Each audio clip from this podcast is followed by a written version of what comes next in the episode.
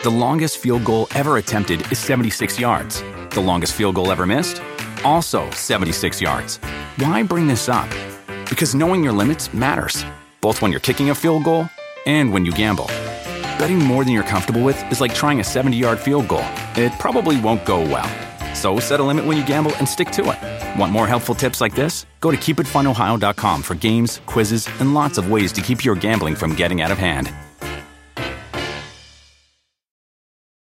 Con Verizon, mantenerte conectado con tus seres queridos es más fácil de lo que crees. Obtén llamadas a Latinoamérica por nuestra cuenta con Globo Choice por tres años con una línea nueva en ciertos planes al Nemery. Después, solo 10 dólares al mes. Elige entre 17 países de Latinoamérica como la República Dominicana, Colombia y Cuba. Visita tu tienda Verizon hoy. Escoge uno de 17 países de Latinoamérica y agrega el plan Globo Choice elegido en un plazo de 30 días tras la activación. El crédito de 10 dólares al mes se aplica por 36 meses. Se aplica en términos adicionales. Se incluye hasta 5 horas al mes al país elegido. Se aplican cargos por exceso de uso.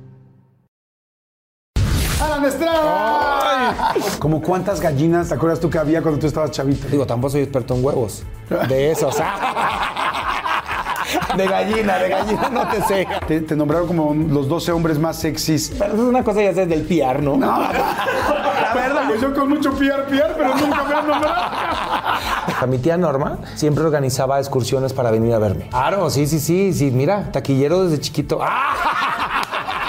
sea, sí soy de una generación en la cual el tema del- de la orientación sexual es un tema. Fue hasta el 2010 que hice mi primer viaje ya consciente que fue a Marruecos que lo iba a subir a mi canal. El Titanic me voló la tapa de los sesos. O sea, Te puedes atorar con un fierro el barco, con una red de pescar. Te pasa eso y despídete. No hay forma de que alguien baje a rescatarte. Son 3.800 metros. Estás arriesgando la vida.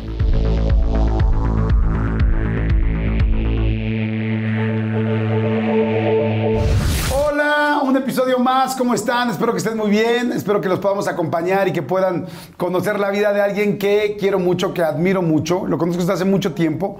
Por supuesto, bueno, actor, cantante, no sé, cantante, actor, los dos al mismo tiempo, conductor, por supuesto, youtuber, viajero, este, aventurero, muchísimas obras de teatro, Fiebre el sábado por la noche, José el Sollador, por supuesto, hoy no me puedo levantar, este, pelis, bueno, todas las que se puedan imaginar, letra por amor, letra por letra, casi divas, este, también en el show de los sueños, que fue una locura, este, Los Reyes del Show, Qué Plantón, Timbiriche Musical, que por cierto a mí me fascinó, este, por supuesto, Alan por el mundo, yo creo que toda la comunidad eh, youtubera que nos está viendo, yo creo que la mayoría de la gente ha visto Alan por el mundo, pero si no lo han visto tienen que ir a su canal para que lo vean. Ahora la nueva obra que produce y escribe, que se llama Siete veces a Dios, que la he visto ya como unas cinco veces, imagínense nada más de cómo me gusta. ¿Qué más les puedo decir, señores? ¡Alan Estrada! ¡Ay, qué emoción! Amigo, qué talento. No, Qué hombre, muchas gracias. cosas. Ya siento, siento como que ya me- eh, después de esta entrevista ya me puedo morir. ¿Sabes de- qué buscamos mucho? Todo el equipo, que cuando la gente quiera saber de un artista, venga a este canal, que sea como un Wikipedia de quién es cada artista y que podamos tener a la mayoría de las personas aquí a lo largo del tiempo para que la gente se pueda documentar de quién es verdaderamente esa persona. Pues qué bonito, la verdad, porque no siempre uno tiene como la oportunidad de, de hablar de tu vida o de lo que piensas o de cosas que te han transformado. Yo la verdad soy fan, me he chutado varias, ¿eh? Ay, qué bueno, Y hay unas amigo. en las que me chillo, hay otras en las que, ah, está bueno el chisme. te enteras de muchas cosas, está muy bien, sí. algunas chillamos, algunos nos reímos. Tal vez, mira, está muy padre porque yo voy mucho a las obras, yo voy mucho a verte, tú ves las entrevistas. Bien, Sí las veo, sí las veo, de verdad, sí, sí, sí, Salud, sí. salud, oigan, espero que estén muy bien todos, que la pasen muy bien. A la hora que estén viendo esto, que lo disfruten con nosotros. Hoy sí les pido, fíjense, hoy sí les pido encarecidamente. Sé que ya la gente ve las entrevistas o las escucha para acompañarse en muchos moods, pero si puedes, si estás en un mood, por favor, en serio, tómate algo con nosotros. Agárrate, aunque sea un juguito de manzana. Ah, tú, tú anuncias. los- Del Valle. Ah, que sea del Valle, por favor, que sea del Valle. Qué bonita campaña, ¿eh? Estuvo bien padre. Esa campaña me encantó. Te Sí, sí. unas campañas bien, bien lindas. Estaba yo bien gordo, pero estaba. Sí, no lo Sí, acababa de llegar de un viaje de Italia, ¿no? Que me. y No. Llegué y dije, no me va a caber ni el vestuario. Van a decir así, los jugos engordan, pero no. ¿En serio? Sí, sí, sí. Digo, sí. este, me- yo veo el comercial y digo, ay, sí, me la. Sí, te lo Mira, yo no me había dado cuenta, pero fíjate qué cañones. Yo me fijo mucho también de repente cuando me veo que subo de peso, porque yo subo y bajo muy fácil. Entonces yo luego ve- veo hasta una entrevista tal, y de repente me estoy viendo si me jalo la playera, si no, porque a veces estoy fit, porque sí hago mucho ejercicio y a veces, madres, me explota la paloma. Oh, es que comer es muy rico. Sí, de verdad, no se no. limiten, pero el equilibrio. Saber- ¿Qué es lo que más te gusta de comer? Así que dices, no, man, mato por esto, así. Pues la verdad es que puras cosas, o sea, el taco al pastor, pero te voy a decir una cosa. Los tacos al pastor de mi tierra, que yo soy de Tepatitlán, Jalisco, no sé por qué, tienen algo que no tienen los de la Ciudad de México. Son muy buenos. O sea, son como más chiquitos, no son tan grasosos y eso sí los extraño porque aquí son bastante, son, son como más condimentados acá. Pero te las venden así en unas bolsas al vacío que luego me trae mi familia y me las fecho. Entonces me hago taquitos al pastor en mi casa. Qué rico. El taco al pastor me encanta, la comida tailandesa me fascina. El atún crudo, Ajá. puta. O sea, Así, el de, así de la lata. no, crudo, crudo. O sea, el rojo Ah. así. Sí, sí, sí. Ah, ¿sí? Sí, o sea, te juro que veo un filete de atún rojo. Si había alguien vegano, no se me voy a ofe- ofender. Pero así de veo una. Y me de poner una mordida. sí, hoy me encanta. Sí, un poquito de limoncito. Qué rico, qué Sí, rico. me gusta mucho comer. Oye, te sales de, de Tepatitlán, Jalisco. Sí. ¿Tu familia sigue viviendo allá? Toda, eh, menos mi hermano que vive en Guadalajara, Ajá. pero toda, toda mi Son tres hermanos, ¿no? Tres hermanos. Pero aparte mi papá, tanto mi papá como mi mamá tenían muchísimos hermanos. No había tele en ese entonces, entonces. Pero entonces tengo de, de parte de mi papá como 60 primos. ¿Cómo Primos crees? hermanos, sí, sí, No sí. manches tanto. Sí, y de parte de mi mamá otros tantos, solo que la, la familia de mi mamá está un poco más, tengo un primo que vive en Estados Unidos, unos tíos que viven más por acá, pero las dos familias son bastante unidas y gigantescas. Ok, no, pues tienes muchísimo. Entonces no me quiero imaginar las fiestas, las navidades. No, la Navidad es una. O sea, yo le mando fotos a mis amigos y no me creen. Pero digo, son familiares directos. Te juro que aquí no hay nada agregado cultural. No, y una cosa así. La cena es. No, hombre. Entonces, muchos primos, 60 primos de un lado. o, este, ¿Tu papá a qué se dedicaba o qué hacía? Mi papá sigue vivo. Este. Y aparte es un roble. Está, está acá. Admiro mucho. Eh, se dedica todavía a los cerdos y al- al- a las gallinas. Y mi familia, la familia de mi papá tiene una empresa de huevo y de cerdos. Y entonces, pues yo crecí en mi casa. ¿Tienen un rancho? Tienen varios ranchos, sí, sí, sí, sí, sí. Y de ahí íbamos a- al rancho y mis primeros trabajos los hice con él, limpiando la pastura de las gallinas y luego nos agarramos a garritas de huevos y luego nos regañaban este, porque rompíamos los huevos. ¿Como cuántas gallinas te acuerdas tú que había cuando tú estabas chavito? Digo, no sé ahorita. No, no sé, pues sí tienen muchas, o sea, sí es una empresa grandecita, ¿no? O sea, pero muchas cuántas son, 100, 1000. No sé, te voy a decir por qué. Porque en su reglamento de la empresa está prohibido que los nietos trabajemos en ella.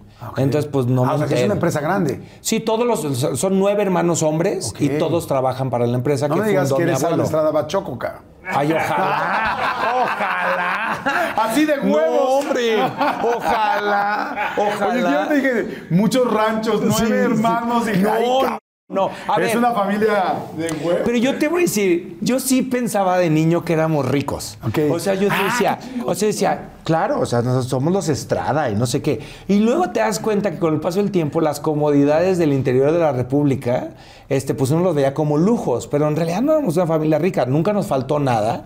Mi familia, la familia de mi papá son este, amarrados, la verdad. O sea, yo le decía. "Oye, amarrados papá". con la lana? Sí, yo decía, papá, quiero unos pantalones. ¿Cuánto cuestan? No, pues 114 pesos. ¿114? Y te daba, no te daba 120, te daba 114. Y, le, y cuál, cómo te lo compraste y no sé qué. Y nos compraba. 114 y usted hágase la valenciana solo. madre. Sí, y sí, y aparte nos compraba ropa de que pirata, ¿no? O sea, sí, sí, usábamos de Sí, que ¿que Levi's. quiero tal marca? Levi's, No. pero la del mercado. Ajá. Sí, sí, sí, sí, sí, sí, sí. Ok. Pero nunca tuvimos en carencias. ese medio sí eran ricos, ¿no? Sea, sí, sí, sí. en En ese, en ese medio sí eran ricos, ¿no? Sí, sí, sí. A ver, no, nunca nos faltó nada. Y, y no es para nada una queja. Pero justo cuando, con el tema de los viajes, pues yo de niño hice un, un viaje importante que mi papá nos llevó a Disneyland, ¿no? Y eso sí estuvo perrísimo, o sea, no, hombre, fuimos a Disneylandia. Y ese viaje, pues fue la primera vez que yo estuve en otro país, que, que vi otro idioma, que, que escuché, o sea, te cambia. Pero no volví a salir del país hasta que tuve la mayoría de edad y yo me pagué mi propio viaje. Ok, o sea, realmente, pues sí, o sea, más bien no les faltaba nada, como dices, pero tampoco tenían una vida de lujo, porque No. una vida de lujo se sido viajar bastante. Sí, y mi papá era muy cuidadoso con, con sus cosas y su dinero, ¿no? O sea, como que se preocupaba por lo básico, por darnos educación, todo, este, en lugar de andar eh, en otras cosas. Sí sabe distinto el huevo fresco. Nunca he ubicado, o sea, nunca he estado yo en un rancho de que, ah, chica, puta, unos huevitos súper frescos. Pues o sea, sí, sí, sí. O sea, sí sí creo que se sabe distinto y por lo menos es este un huevo pasado creo que hasta puede ser peligroso. Digo, tampoco soy experto en huevos. De esos. de gallina, de gallina no te sé. Oye, tu mami, que bueno, que sé que lamentablemente ya no está. eh, ¿Qué hacía? ¿Cómo, ¿Qué hacía cuando estaban chavitos? Fíjate que mi mamá era ama de casa, pero ella eh, eh, tenía una vena artística espectacular. Y lo que ella nos contó en su momento era que cantaba muy bien y que en algún momento alguien le ofreció como hacer una carrera y mi abuelito dijo no. Pues ya sabes, el pensar este de que este, este, el medio artístico y este es para gente muy chafa, ¿no? Y entonces no la dejaron, bueno, eso es por lo menos el- lo que a mí se me contó, pero ella lo hacía mucho de manera amateur. Entonces se involucró mucho con la Casa de la Cultura de Tepatitlán, hizo un chorro de obras y era excelente. O sea, de verdad era buenísima actriz. Fumaba mucho, que al final fue lo que provocó su muerte. Igual que mi mamá. Ah. Mi mamá murió de efisema. Tu mamá Guadalupe, ¿no? Sí, María La mía- Guadalupe. La mía María de Lourdes. Ah, por las. Marías. Pues mira, por las Marías. Por las Marías y por todas las Marías que seguramente hay mucha gente que lamentablemente el cigarro pues no ayudó nada, ¿no? Sí. ¿Tú no- fumas? No. Nunca fumé. Este, nunca me gustó el cigarro. A mí, mi hermana y mi hermano sí fuman. Y les ha costado mucho trabajo. Lo han intentado dejar y es canijo ese vicio. Sí, es canijísimo. Pero este, pero mi mamá, es más, tengo una anécdota buenísima. Esto sí no se lo he contado a nadie, fíjate. Cuando yo tenía 15 años, mi abuelo, que justo acaba de fallecer, era muy fanático de la ópera. Entonces, era muy curioso porque mi abuelo era poeta, pero quiso ser futbolista, era este, muy culto, pero también ultra mega conservador, y le gustaba la ópera. Y él fue director de la Casa de la Cultura de mi tierra. Y entonces dijo, yo quiero hacer una ópera. Entonces armó la Bohème de Puccini y éramos, mi mamá era Mimi, la protagonista, yo era el protagonista, que eh, estoy, se- pienso en Roger, pero era Rodolfo, porque Rente está ins- inspirada. Yo tenía 15 años y mi mamá y yo éramos pareja. O ¿Cómo sea, que? no nos besábamos en el pero éramos pareja en la ópera. Porque pues no había, o sea, era- no- no había muchos actores. Exactamente. Y era una producción así. Y entonces movía. Directamente, desde Tepatitlán, Sí, sí, sí. Jalisco. Ponían Para ustedes, disco. Puccini. sí, sí. Ponían el CD de María Calas y Caruso y nosotros movíamos la boca. Hacíamos la, este, el lip sync, ¿no? Entonces era una ópera en lip sync. ¿Cuándo has visto eso? no. Nunca. Íbamos, fuimos a Guadalajara y todos nos presentamos, pero lo curioso es que hay fotos mías con una barba así postiza y mi mamá y yo y éramos este, novios en la ficción. Wow. Sí, sí, sí. O sea, entonces realmente la vena artística, pues mucho viene de tu mamá. sí, de la familia. Pero de que su abuelo, el abuelo dijo, no, tú no vas a hacer esto, tú te vas a casar, te vas a casar con don Raúl Estrada, Sí. este, van a vender huevos, van a, a crecer mucho con la empresa y van a tener sí, a sí. tres hijos y el más chiquito se va a llamar Alan. Cuatro, somos cuatro, Cuatro, en total. cuatro. Sí, yo soy el más chiquito, que mi mamá dice que fui el pilón, que nunca no fui planificado. Ok. Fue de mí. Y este, bueno, me imagino que toda la infancia, pues muy agradable, muy padre. ¿En qué momento te empezaste a dar cuenta que querías ser este artista, dedicarte a esto? ¿Jugabas con algo de chiquito? Desde muy chico. O sea, de verdad desde muy chico y además de ver a mi mamá y todo, me- yo decía, ay, yo quiero, yo quiero esto. Yo ¿Cuáles eran tus juguetes? ¿Con qué jugabas? Pues mm, yo la verdad tuve una infancia muy chida de que sí jugué con mis vecinos y jugué canicas y jugué Nintendo. O sea, así me tocó un poco de todo. Pero me acuerdo que cuando hice ese viaje a Disneylandia de niño, fuimos a Universal Studios, que a mí me emocionaba más que Disney, de hecho. Entonces yo le decía, mamá, diles que si necesitan un niño actor, aquí estoy y no sé qué. Y entonces, eh, pues estábamos ahí, ¿no? Y, y obviamente, pues no pasó. Yo pensé que ese era el paso al estrellato, pero no. Si estoy en los estudios Universal, aquí es el pedo. Exacto, claro. Aquí está la pinche entrada, ¿no? Contrátenme, o sea, ¿de qué Sí. necesitan? Soy actor. Claro. Y entonces tenía yo nueve años. Y entonces de ver cómo quemaban todo y todo, pues me dio por regresar y empezar a incendiar mis juguetes. ¿Cómo quemaban todo? Sí. Ah, o sea, que las explosiones. Sí, los, los shows y le- así quemamos las casas en las películas. Y dije, ah, Sí, dije, pues, ¿a dónde? Me dije cómo quemaban todo. Dije, pues, ¿a dónde te llevaron? sí, sí, sí. Estabas en otro lugar. Sí. Entonces yo dije, ah, pues yo voy a hacer eso con mis juguetes. Entonces yo agarraba mis carritos a escondidas de mi mamá, les ponía alcohol o el, el Aquanet, ¿te acuerdas? Claro. Se lo echaba. Me sigo peinando yo con Ah, eso. lo- los incendiaba. Entonces yo decía, luces, cámara, acción. Pff, y quemaba los cochecitos. Hacía como que los hacía las- mis películas. Wow. Y un día casi incendió la casa. Entonces dije, no, no, no, no, no, se acabó. Así, o sea, Sí. sí. sí se empezó a aprender algo en la casa. Claro, porque te vas emocionando, como que empiezas con un coche y luego ya quieres el set completo. Sí, sí, sí, vas poco a poco, vas de, hay producción, ¿no?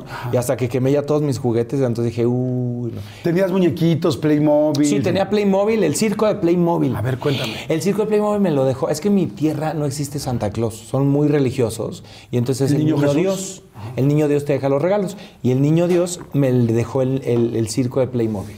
Y entonces para mí era como un teatro. Era como un teatro de ver este, eh, de poner. Entonces, ay, no, no, no, no, no. Ya me acordé. Ah, tenía el primer cassette que yo tuve en mi vida de música eran éxitos de siempre en domingo. Ok. Y entonces, tengo 42 años, o sea, sí me tocó siempre. Y lo ponía en mi grabadora y le robaba cigarros a mi mamá.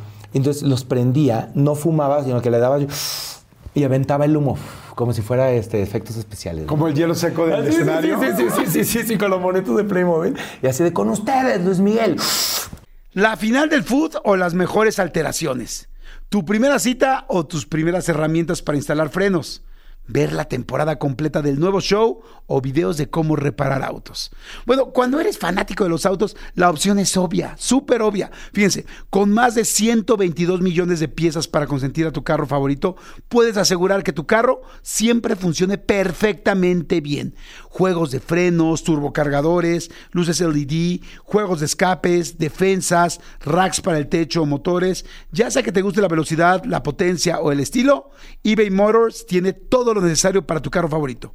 Además, a estos precios, quemas llantas y no dinero. Y con Guaranteed Fit de eBay, te aseguras que la pieza le quede perfectamente a tu carro a la primera. O si no, se te devuelve tu dinero. Mantén vivo ese espíritu de Ride or Die en ebaymotors.com. Oigan, y, ay, me acaba de dar muchísima hambre, pero bueno, no, saben, de repente me entran así esos, esos hambrismos tremendos. Perdón si pudieron escuchar inclusive mi estómago, porque bueno, estos micrófonos lo captan literal todo. Pero es que estaba pensando en el McCrispy de McDonald's. O sea, ¿ustedes ya lo probaron? No, no, no, no, no. Es que, bueno, si ya lo probaron, seguro me entienden. Es un sándwich de pollo crujiente, jugoso y al mismo tiempo picante. ¡Ah! Viene con unos pepinillos deliciosos y te lo sirven con una salsita picante que está así en todo el pan. Uf. Y si lo pides con un Sprite, no sé por qué, pero se siente que pica todavía más. En serio, qué hambre me dio. Me- Mejor le paro porque si no, no voy a poder seguir con la entrevista de hoy. Ustedes que pueden, disfruten de su McCrispy en McDonald's o pídanlo por el app desde sus teléfonos. Seguimos. Soltaba el humo, entonces Luis Miguel empezaba a cantar. Eso era lo que yo hacía con mis juguetes. O sea, jugabas a que era un, un set de programa de televisión, televisión, un sí, sí, programa, sí. y siempre en domingo y la música. Sí. ¿Y tú solo o con alguien más? No, yo solo. Es que no, si no era juzgado. la verdad, o sea, si piensas en lo que me ponía a jugar.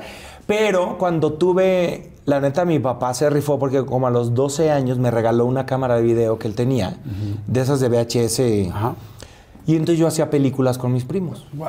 Entonces hice una que se llamaba Las Siete Tumbas. Ok. Era siete veces a Dios, ¿no? Era, te- era exactamente lo que te iba a preguntar. Dije, tú tienes algo con el siete, siete Pues algo. tumbas, siete veces sí, a sí. Dios. Ajá. Hicimos una película en el rancho de mi abuelito y entonces no había forma de editar, yo no sabía ni editar ni teníamos los fierros para editar, entonces yo tenía que editar en la cámara. Entonces decía, este, acción, grababa, hacíamos la escena, si no quedaba tenía que regresar el cassette y lo volvía a poner. Y entonces cuando acabamos la película, que duraba 20 minutos, Ah, bastante. sí, sí, sí, era de que siete tumbas porque tenías que, era de terror. Sí, era un corto largo. Sí, sí, sí, sí, sí. Y entonces cuando la pasa, ya cobramos porque la gente la viera.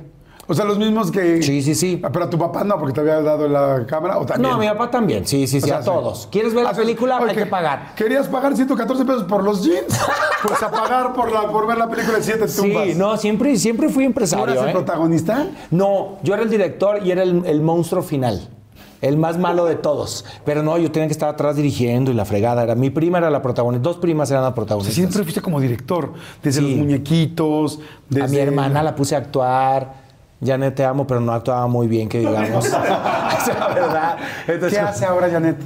Janet es ama de casa, Ok. tiene sus dos hijos increíbles. Ok. Sí, sí, sí. ¿Vive también en Jalisco? Sí, todos. Solo mi hermano vive en Guadalajara, pero va, su esposa también es de Tepa, entonces van, un, creo que Tepa, 15 ¿qué, tan, qué lejos está de Guadalajara? 40 minutos. Ah, cerquita. Sí, cerquita, sí, sí, sí, sí, sí. Oye, ¿y todos son guapetones o no?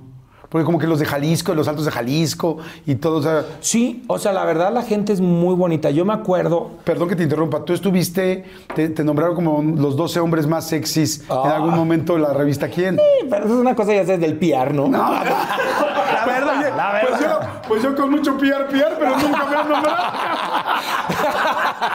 sí. O sea que así algo hay que tener extra. Sí, porque- pero la neta, cuando yo hice eso de la revista Quién, estaba en Hoy No Me Puedo Levantar. Y entonces yo decía, ay, no, es que la revista Quién, pues esto es para gente pues rica, famosa, no sé qué. Sí me achicaba, la neta, huevos, ¿eh? ¿no? Así de sí, sí, sí, sí me achicaba. Entonces yo ahí posaba para la foto y no- ahí no, está. pero salió muy padre. Padrísimo, la neta. Ya no lo hacen, creo, ¿no? Sí. ¿Sí? Pues no sé si los más guapos, pero ahora hacen los más exitosos. Ah, los eso más está tal. bien, gente que te inspire. Sí, sí, pero sí son, las mujeres particularmente en Tepa son muy guapas, muy, muy guapas. Yo hasta novia tuve. ¿Ah, sí? Sí, sí, sí. De, en esa edad más o menos. A los 14, sí, sí, sí. Ale, Alejandra. si ¿Y qué tal? Pues es muy guapa, luego se casó con un amigo mío. Ok. Este, y de hecho la ¿Pero qué tal la relación? ¿Estuvo No, agradable? hombre, pues de tenía manita 14 sudada? años, estaba yo bien pendejo, ni un beso le di, pues tampoco, no era lo mío. Pero yo me estaba haciendo güey. Claro. Sí, eh, pero, ¿Pero ya lo sabías o no? No, lo, todo lo estabas descubriendo. No, que soy gay, yo lo descubrí como No. a los 5 años. O sea, ah, o sea, desde muy chiquito. Sí, sí. Yo sabía, pero pues dije, todo el mundo tenía novia, pues yo también, ¿no? Otro- Pero se, se hace también con un poco de duda, como decir, ah, voy, a, voy a probar. No, yo nunca tuve duda. Ok. No. Pero el proceso de cada quien es muy distinto. Claro. Pero eh, yo sabía. ¿Aún así uno se enamora? Yo sí me enamoré, me enamoré, este, o sea, sí le lloré a Ari, le lloré a Ale y le lloré a Judith. Sí, sí, sí, sí, sí. Pero yo creo que más que llorarle a la persona, como que el enfrentarte al rechazo es los primeros golpes como de, oh, te- no todo va a salir como tú quieres, no todo el mundo le puedes gustar. Sí, no todo el mundo te va a aceptar. Sí, pero mi primer corazón roto fue de una mujer. Sí, sí, sí. Yo estaba yo muy morro y era una chica que me gustaba, este, y me le declaré y según yo me dijo que sí, luego me enteré que nunca me dijo que sí, pero en mi cabeza me dijo que sí. Al día siguiente me cortó y yo estaba por acá de la amargura y a los como cinco días la vi por la calle agarrada de la mano de un güey. Y yo, ah, su, oh, mi cora. Sí, sí, duele. ¿Cómo duele cuando te cambian? Estaba muy ¿Cómo- morro. Sí, pero a cualquier edad, cuando te, o sea, porque te pega en el ego, te pega en tu seguridad, te pega en por qué no tuve yo, por qué no fue suficiente. O sea, eso Sí. es un tema de amor bien serio, ¿no? O sea, Sí, estaba o sea, muy de- de- morrito. más bien que el amor te lleva a la seguridad. Digo, si estás muy morrito, pero aún hoy siendo adulto, cuando alguien te rechaza, duele mucho. No, ahora me pega peor. Claro. Sí, ahora eh, que, que de niño me pega peor, sí, sí, sí. La- el enfrentarte al rechazo, no solamente en, en la- en las relaciones personales, sino en la chamba. O sea, al final la gente dice que es lo difícil del medio artístico. Pues sí, güey, yo voy, llevo, ve- ve- vendo una Coca-Cola y tú la pruebas y dices, ah, no, no, no me gusta. Y dices, pues, no, no pasa nada, es una Coca-Cola, pero cuando el producto eres tú, enfrentarte al rechazo, pues piensas que es personal, ¿no? De que me falta, no soy lo suficientemente alto, no soy, ya estoy más grande, no soy tan guapo como Sebastián Rulli, no, esas cosas uno se lo plantea y es difícil de manejar si no, por eso hay que ir a terapia. Claro. ¿A los cuántos años empezaste a tomar terapia? Ay, muy buena pregunta. Yo creo como a los 24, Ok. cuando estaba en Hoy No Me Puedo Levantar. Porque enfrentarme a ese monstruo de hoy no me puedo levantar eh, fue bien duro para mí. O sea, al final a, a la obra le iba muy bien, este, pero había como, como mucho, el, el agotamiento me estaba, estaba jugando en mi contra y pues yo quería como entenderme. En esa, en esa época salí del closet con mis papás, como que trabajé mucho y, y fui con mi primer terapeuta y me encantó. O sea, dije, wow, esto está padre, poderle contar tus problemas a alguien sin que te juzgue y te va llevando hacia otros lugares. Y desde entonces he tomado terapia, no, no sin parar, sino como por etapas. Ahorita estoy en mi proceso terapéutico y me gusta mucho, lo, pero no cualquier terapeuta. También he entendido que, pues así como hay malos doctores, hay malos terapeutas, Claro, ¿no? O sí. sea, hay que echar ojo. ¿Qué, está, ¿Qué has aprendido tú en la terapia? Si, si tú dijeras, a ver, voy a hacer un corte de caja ahorita, ¿qué cosa me ayudó muchísimo en la terapia? Que dices, wow, qué bruto, ¿cómo saqué de esto adelante gracias a mi terapia o a los años de terapia?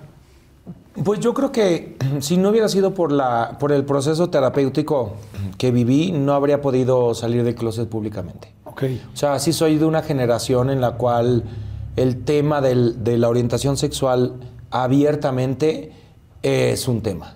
O sea, yo veo a las nuevas generaciones y veo cómo es mucho más relajado, pero porque pues el contexto es otro, ¿no? O sea, yo sí crecí en una familia que sin saberlo era extremadamente homofóbica. Y no desde la maldad, sino desde la ignorancia, ¿no? De que, pues no sabes. Y, y Tepatitlán es muy, muy conservador en, en muchos sentidos. Entonces, el crecer y, y- y ir a terapia, no para aceptarte, porque yo nunca tuve realmente un problema con eso, sino como decir, ¿Cómo doy el siguiente paso? eh, sí, o sea, mi terapeuta me decía, probablemente necesitas hacerlo público. Y yo decía, no, ¿para qué? O sea, el para qué no es necesario, eh, mm, puede afectar mi carrera, o a lo mejor no me dan ciertos personajes, este, como todas las, pues los pros y contras que pueden suceder alrededor de eso. Pero por ese proceso terapéutico entendí que era necesario hacerlo. ¿Te acuerdas de alguna frase? Yo tengo frases de repente que me dicen mis terapeutas que dices, no mames, claro. ¿Te acuerdas de alguna frase o algo que te haya quedado muy marcada en algún momento que te haya dicho un terapeuta que a ti te haya hecho sentido? A mí me acuerdo que un- mi terapeuta me dijo, tú vas a saber el momento en el que estás listo. O sea, mientras te lo cuestiones, mientras haya duda, probablemente el no sea la respuesta. Pero vas a saber ese momento. Y ese momento llegó y fue así como de, claro. Esta hora. Lo que pasó fue que fui en Navidad a, a- siempre paso, trato de pasar todas las Navidades con mi familia. Solo dos no las he pasado con ellos, una por pandemia y otra porque tenía un trabajo que dije nunca más vuelvo a trabajar en Navidad, Navidad es para mi familia. Y entonces fui esta Navidad con mi familia, te dije que tengo una familia muy grande y tenía como tres años de no verlos a todos por la pandemia, y no había ido Navidad y, y entonces como que llegué y pues tengo 60 primos, ahora imagínate los hijos de mis primos, o sea, somos muchísimos. Y había muchos de ellos que, que no, que había, hacía mucho tiempo que no veía. Y en la familia, siendo tan grande, yo como que identifiqué algunos elementos de la familia. Dije, probablemente esta, este niño o esta niña sean de la comunidad, ¿no? Y dije, yo no crecí en mi familia con ejemplos de alguien abiertamente gay, ¿no? De alguien abiertamente gay y sí crecí con el, con el prejuicio de que eh, si eres gay, pues al ostracismo, ¿no? O sea, te vas, no no es como que no puedes ser exitoso y ser gay al mismo tiempo. Y entonces ahí yo dije, no, mis, mis sobrinos, mis primos, no sé qué, hay, hay un par de personas abiertamente gays en la familia, ahora, afortunadamente, pero van a crecer con un primo chingón y abiertamente gay. Y a la mañana siguiente... Ahí no lo habías dicho, evidente, público, no era público. No, mi familia sabía. Claro, pero público no era. Público no, y entonces a la mañana siguiente me subí al avión. ¿Viste, perdón, viste alguna situación en esa cena? ¿Viste algo que dijeras, no, no, yo los voy a respaldar como a mí no me pudieron respaldar? Sí, sí, sí, sí lo ves, pero, pero no viene desde un lugar feo. O sea, bien, muchas veces es pura, pura ignorancia. Claro. ¿no? O sea, un chiste de, mal gusto, cosas que, que yo me acuerdo creciendo, escuchas y dices, ay, no, o sea, que de cierta, de, cierta manera es doloroso, pero no viene desde un feo lugar. Y entonces a la mañana siguiente agarré mi teléfono, este, escribí el tweet y al mismo tiempo le escribí un mensaje a mi familia en WhatsApp, como para avisarles, ¿no? Les dije, oigan, voy a hacer esto eh, para que estén preparados por si, no sé, para que lo sepan, ¿no? Y no sé qué pueda pasar, pero necesito hacerlo. Y los mandé. ¿Qué te contestaron? ¿Qué te contestó tu familia? Increíble. No, increíble. De Alan, Antes te de que mandaras todavía el tweet. Mandé los dos al mismo tiempo. Ok. Sí, sí, sí, tampoco les iba a pedir permiso, ¿no? Pero solo les avisé y les lo puse los dos y ellos te apoyamos, te amamos, no sé qué, aquí estamos. Y la respuesta de la gente, yo me subí al avión, volé tres horas. ¿Con y- nervio? Fíjate que no, ese día ha sido de los días más tranquilos de mi vida entera. O sea, lo que te había dicho tu terapeuta tiene razón. es, Tú vas a ver cuál es, tú vas a saber Ajá. cuál es el momento. Porque en ese momento ya no dudaste. No dudé.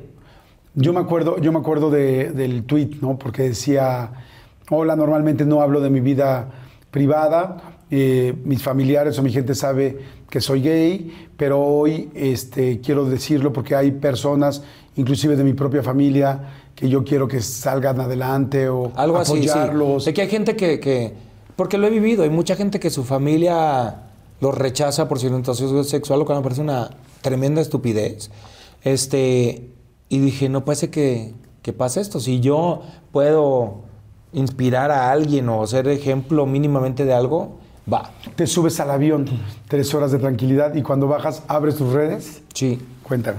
Pues las abrí y seguía yo muy tranquilo, a pesar de que hubo gente que me atacó este, por haber ido a Qatar, hubo gente que, ya sabes, típico Twitter, que la gente se escuda bajo el anonimato para decir cosas horribles. Te puedo de verdad jurar por mi mamá, que ya no está aquí, que no sentí nada.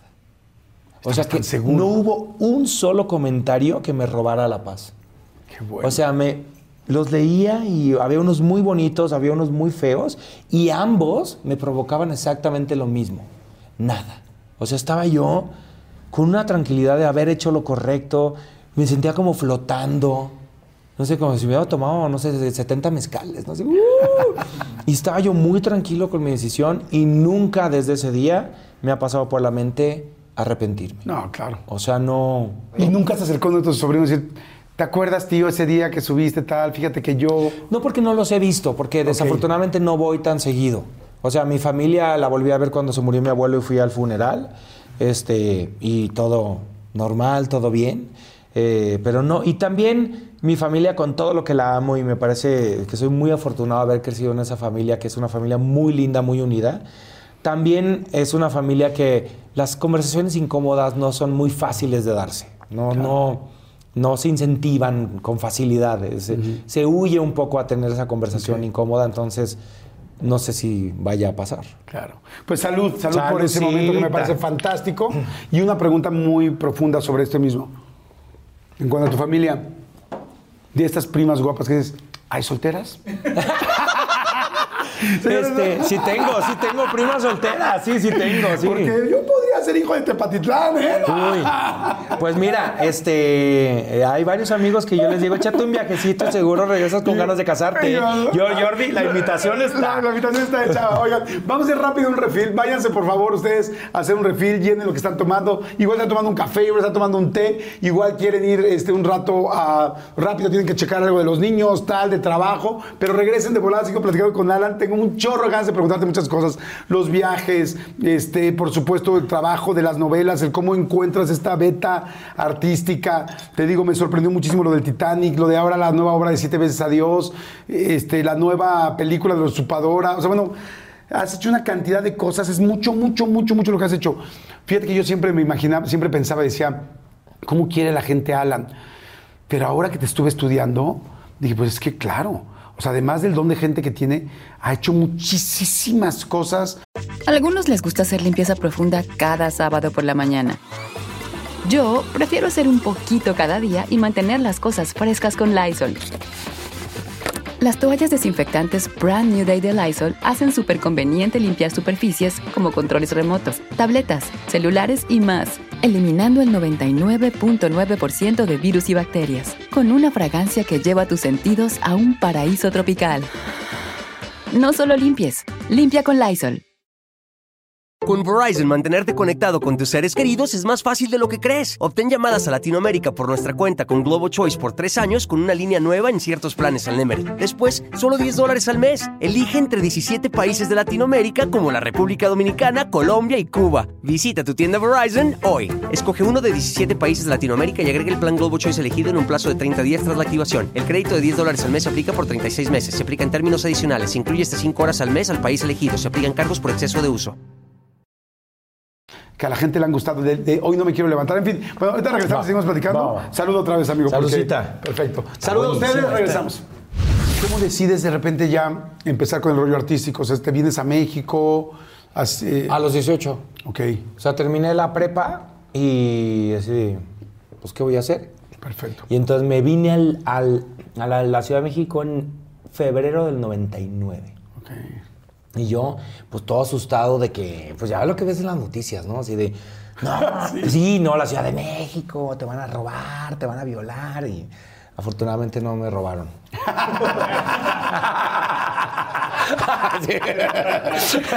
Yo también busque, busque.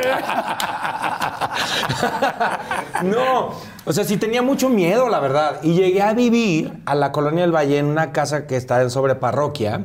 Me rentaban el cuarto de servicio. Llegaste con muchas maletas, así. Pues no tantas, la verdad, pero no, con bolsas de basura. Yo no tenía tantas maletas para traer la ropa, ¿no? ¿Con bolsa de basura real? Ah, sí, sí, traía. Las negras. Traía esas así, una maleta. Con jareta o sin careta, costalitos. De- de- siempre lo- apoyándonos, ¿no? Así, te lo juro, ahí traía mis zapatos y todo. Y eran una pareja de, de- de- de señores de la tercera edad eh, que vivían juntos y me rentaban el cuarto de servicio y yo vivía en, la, en parroquia. ¿Cómo, cómo los cuartos de servicios han ayudado tanto al espectáculo de este país? O sea, te lo juro, porque mucha gente llegaba y dice, oye, pues muy barato, lo más barato que voy a pagar, aquí estoy Sí. a gusto, ¿qué tal? No necesito más, tengo un baño, tengo tal. Punto. Sí, y además mi papá, este, pues no sabía lo que costaba la vida en la Ciudad de México y yo no me atrevía a pedirle mucho dinero, ¿no? Entonces yo me acuerdo que tenía 50 pesos al día para gastar. O sea, me eh, pagaba mis clases porque yo iba al conservatorio de danza, iba con tomaba mis clases de canto y 50 días al día para comer. Entonces, los sábados era mi día de McDonald's, que era, se cuenta que iba yo a Puyol, ¿no? Era así de hoy me doy un banquetazo y era cuando me lo podía pagar, pero de ahí, o sea, O sea, sábado de McDonald's. Sábado de McDonald's. ¿Qué pedías, te acuerdas? Pues el, el McTrío de, de Big Mac, ¿no? Que era la más, la más grande y grande. Y con Coca Light porque la dieta, ¿no? sí, ese era mi, mi lujo. ¿Y entre semana qué comías? Pues me iba al súper y yo me preparaba mi comida. Ok. O sea, me hacía mi- mis lonchecitos. Y cuando iba de visita a mi tierra, no, hombre, me daba unos atascones. Porque aparte tomaba muchas clases de baile y hacía muchísimo ejercicio. Entonces estaba yo así, Desnutrido, el pobre. Oye, y te encantaba, era así como una pasión que yo de. Yo acuerdo que cuando algo te gusta tanto, ir a la clase de baile, ir a la Sí. clase de actuación. Me encantaba. Y te voy a decir algo que me encantaba, que me, que me ver a, la, a, a- a tu comunidad, ¿no? A la gente que le gusta lo mismo que tú y la gente que, que, se, que le apasiona lo mismo que tú, que dice, sí, claro. eh, O sea, claro, no somos unos seres raros. No, no porque- estoy solo. Ajá. Porque pues en mi tierra sí había gente que le gustaba la actuación y los medios audiovisuales, pero pues de que te gusten, a que realmente des el paso a dedicarte era raro. Yo me acuerdo que de niño, bueno, de adolescente, fui a un retiro espiritual, este, que hoy lo considero un poco violento psicológicamente porque, ajo, nos, nos hacían unas cosas terribles. Eh, y me acuerdo que terminaba ese, ese retiro y cada una vez a la semana había una reunión, ¿no? Como de toda la gente para, como para mantenerse en contacto y todo. Y en, en la primera reunión de ese Grupo. grupo era cómo te llamas, cuántos años tienes y a qué te quieres dedicar, ¿no? Y entonces ya cuando llegó mi turno dije, bueno, yo soy Alan Estrada, tengo, no sé, tendría 14 años y yo quiero ser actor. Y se cagaron de risa. O sea, unos tres ahí. Y yo me acuerdo que hice así. Claro, o sea, todo el mundo que arquitecto, que doctor, que no sé qué. Se rieron muchísimo, se burlaron. No me volví a parar en esa reunión. ¿En serio? Sí. Te, Dije- te pegó mucho. ¿Qué sentiste? Más que me pegó fue como de, pues no soy bienvenido aquí, o sea, esta no es mi comunidad, o sea, no quiero estar en un grupo de gente que se ría de lo que yo me quiero dedicar, que aparte es una profesión Claro. legítima y, o sea, honesta como cualquier otra. Tan complicada, Sí. tan complicada y tan respetable como cualquier otra. Sí, y, y- y dije, no vuelvo aquí. Eso sí tengo, que, que si en algún lugar no me siento bienvenido, no la voy a forzar. ¿Eres de llorar, así de de repente te truenan esas cosas? Eh, no necesariamente, pero me acuerdo que sí lloré cuando no me quedé en Operación Triunfo. Que la, pues, la única vez que le hicieron, porque muy bien no le fue, ¿verdad? Este, Creo que lloraron más ellos después.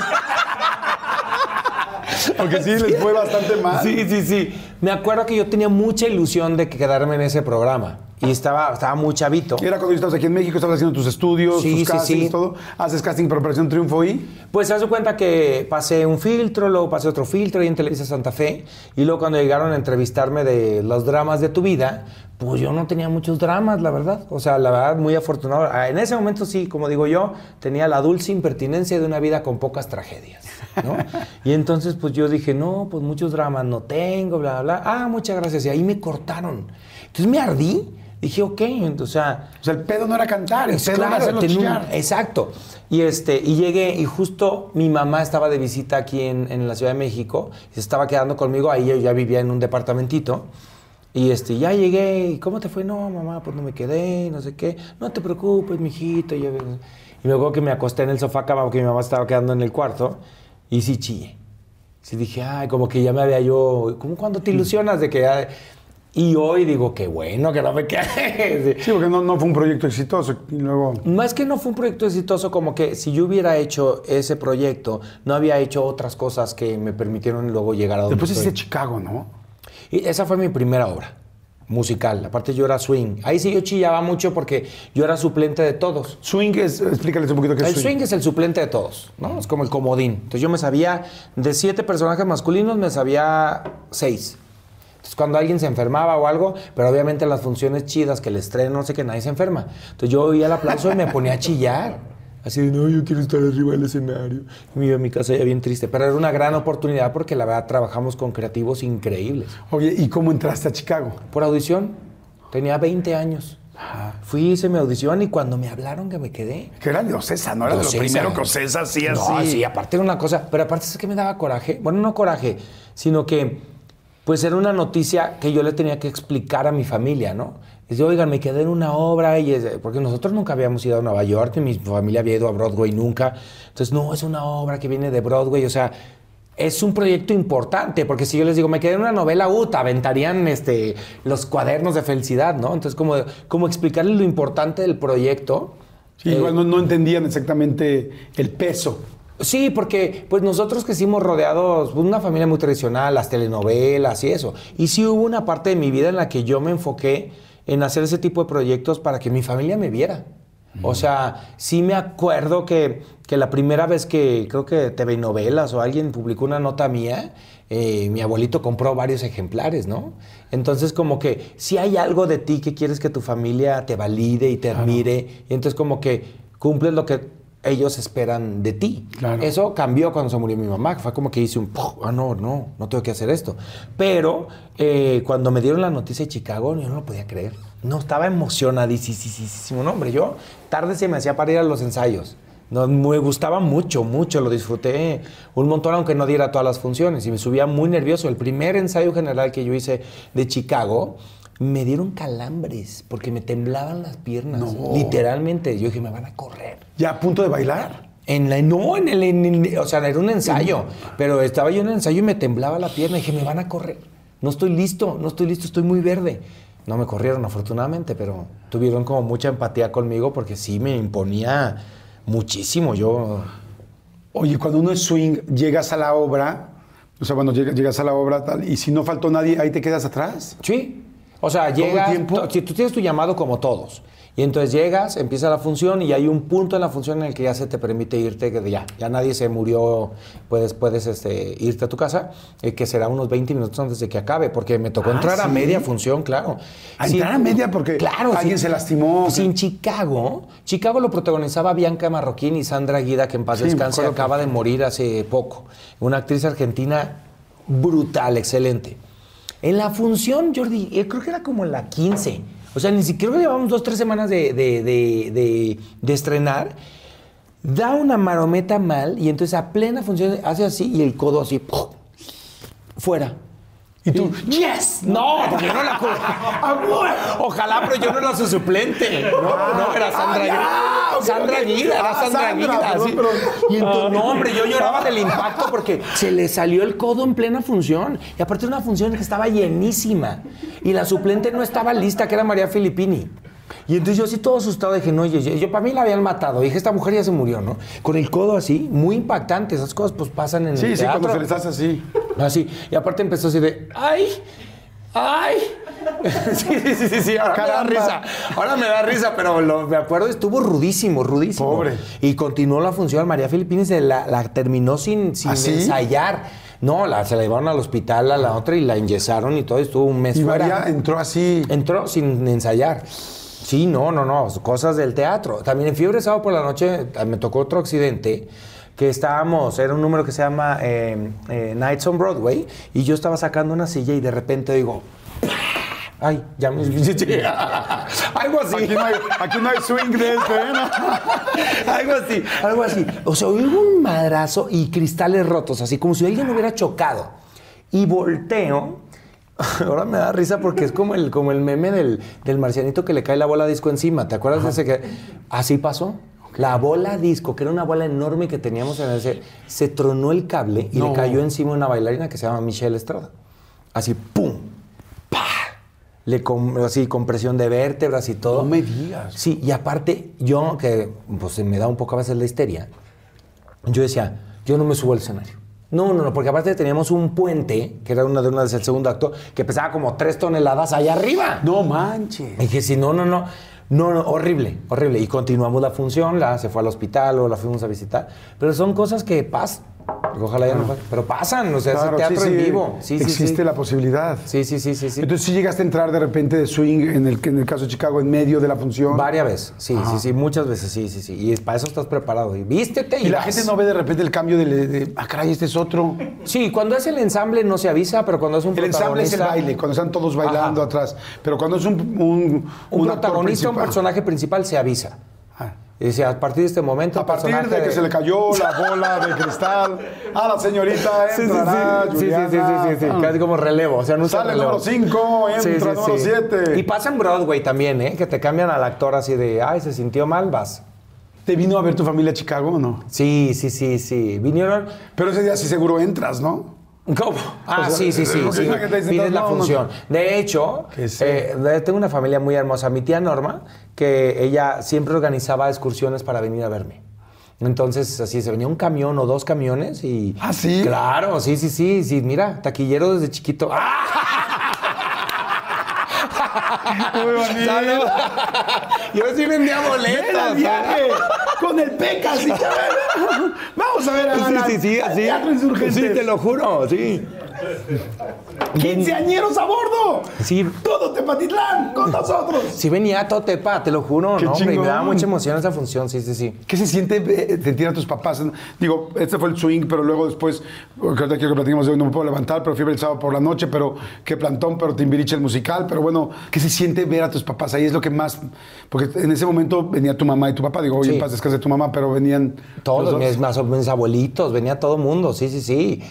La verdad era muy emocionante, pero sobre todo me acuerdo mucho la función que vieron de Hoy No Me Puedo Levantar. Porque era mi primer protagónico oficial y además es una obra que yo sabía que les iba a gustar. Y la verdad, esa primera, esa primera apuesta fue mágica. Esa, ¿cómo, cómo llegó? Hoy no me puedo levantar. Creo yo que fue la primera obra musical, por lo menos en México, de mi generación, de los últimos años, de las últimas décadas, que llamó la atención, que hizo que la gente se parara a bailar, a cantar, que todos hicieron carrera a partir de una obra. Sí, sí, sí. Estaba quien Fernanda Castillo, estaba Luis Gerardo Méndez. Alan Estrada, Janet Chao, Valeria Janet Chao. Vera, Rogelio Suárez, eh, José Daniel Figueroa. No, no, fue una locura. Sí. ¿Qué- qué- a ver, cuéntame, ¿cómo, ¿cómo se dio? Porque fue una, algo fuera de lo normal. Pues fue bien chistoso porque en esa época se dieron dos cosas que me cambiaron la vida. Yo había hecho José el Soñador y por primera vez en, el te- en mi vida me pasó que era la función 400 y yo dije, ya estoy cansado. Como que después de 400 veces esto de la pala, como que ya no. Y entonces este, dije, me voy a ir de viaje después de, este, de este, esta temporada. Y fue cuando hice mi primer mochilazo a India, Tailandia y Camboya con Alejandra, una amiga bailarina de Argentina que se fue conmigo. Y Ahí fue tu primer viaje. Mi primer viaje de mochilazo así lejos. Y entonces yo ahí, eso me transformó. Llegué yo así de, no, esto- yo quiero viajar, la fregada. Y llegué y nada de trabajo. No tenía trabajo, no me quedaba ni un casting, ni un comercial, nada. Y mi cuenta de banco así, "Shut, shut, shut". y puta madre. Me quedaban 10 mil pesos en la bolsa. Y entonces dije, ¿qué hago con mis 10 mil pesos? Eh, pues me voy a ir a Disney. Voy a ir a Sí, dije, Disney. sí, me voy a Los Ángeles porque ahí tengo un amigo que vive allá. Y dije, me quedo en su casa, me compro el avión, este, pues me voy a ir, ¿no? Ok, No necesito- Déjame, te vamos a ubicar. Había terminado José el Soñador. Sí. Había hecho las 400 representaciones. Te habías ido al viaje. A algunos les gusta hacer limpieza profunda cada sábado por la mañana. Yo prefiero hacer un poquito cada día y mantener las cosas frescas con Lysol. El limpiador de inodoros Brand New Day de Lysol limpia y desinfecta el inodoro y el cepillo, eliminando el 99.9% de virus y bacterias con una fragancia que lleva tus sentidos a un paraíso tropical. No solo limpies, limpia con Lysol.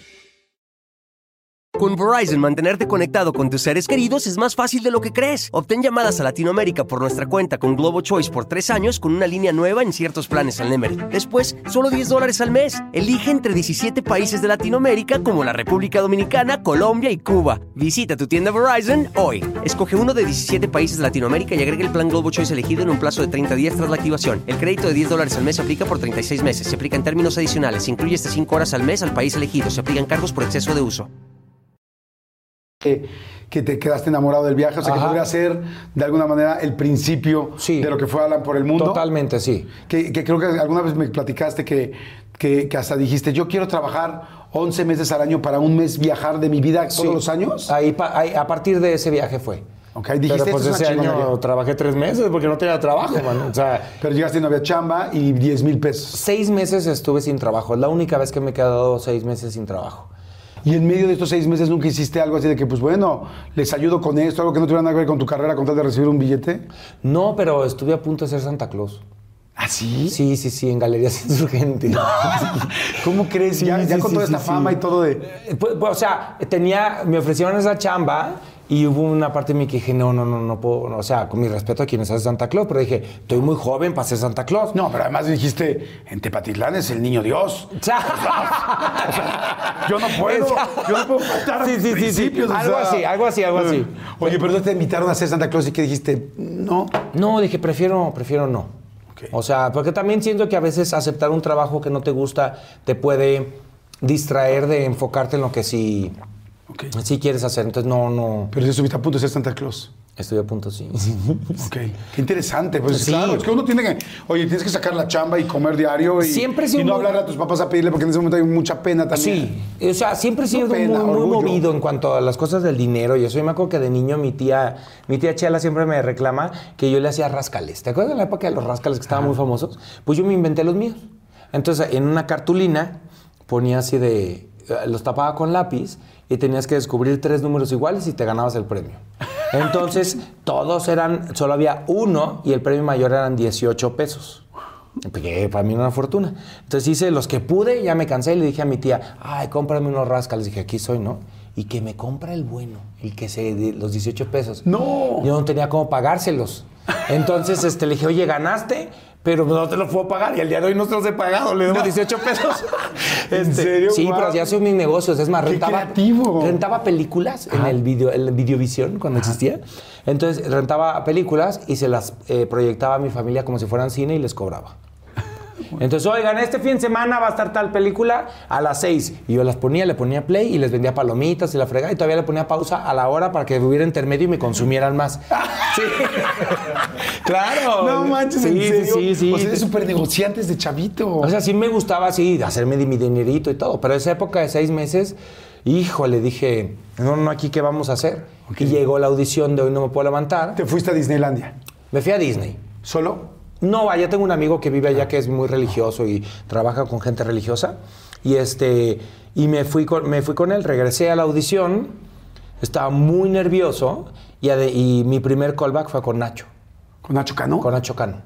Y entonces entro, lo veo, digo, ¡ay la madre! Está Nacho Cano, ¿no? Y me acuerdo que dije, ¿no tienes chamba? ¿Este proyecto te gusta? ¿Lo puedes hacer? ¿Te gustaban las canciones de Mecano? Me, sí, me encantaban. Y ya conocía un poco de la obra. No la había visto, pero sabía por dónde iba. Dije, esto es lo mío. Entonces me acuerdo que respiré y me tocó cantar aire. Respiré y dije, tú piensa que estás en la regadera de tu casa. Como, como cuando cantas, cuando... A mí me pone muy nervioso cantar. ¿Ah, sí? Sí, muy. Y respiré y empecé a cantar. Y al pri- la primera estrofa, como tenía con el primer verso, Nacho paró la canción. Dijo, va, él es Mario. Y yo, yo, pero espérate, todavía no llego al coro, al agudo, ¿qué tal que no llego? ¿Cómo le sabes, no? Y así, y entonces ya como que, y empecé a tener callbacks y Pero callbacks. espérame, paró y dijo, ¿tú eres Mario? Me dijo, él es Mario, les dijo a otros, a los de ahí, él es Mario. ¿Sin verte actuar? Sí. Sí. Y entonces me quedé así calladito. Y ya me empezaron a dar callbacks con los colates. Hice audición con todos los colates, con todos los venancios. Y yo, mi síndrome del impostor, dije, "Nah, ahorita se va a dar cuenta que no. Y me va a mandar a la fregada, ¿no? Y no. Y empecé a pasar, y pasar, pasar. Y dije, ¿será en serio? En- y hasta que me habla, me dijo, ah, la mena, a firmar tu contrato. Y yo, no, o sea, sí, así, así, así fue. Pero yo le estoy dando un adelantito, no me puedo No, te- la verdad no. Pero aparte te voy a decir una ¿Se cosa. pagan adelantos en el teatro o no? No, pero te pagan ensayos si trabajas con una empresa seria. Lo que sucedía, no, no por levantar, que era que fue un musical muy atípico para Ocesa, que tiene una forma muy cuadrada de trabajar, es que Nacho era impredecible. Entonces, lo que sí sucedió es que Macho, Macho, Nacho despidió a un actor durante el proceso de ensayos que yo nunca había vivido eso. Es como de, si ya empiezas a ensayar, pues ya eres parte. No, Nacho lo despidió y el que era originalmente Colate lo bajó al ensamble y empezamos a buscar otro Colate que eventualmente fue Luis Gerardo. Y eso yo nunca lo había vivido. Entonces yo sí vivía con un miedo de, no, ahorita se va a dar cuenta que no y me va a poner, me va a correr.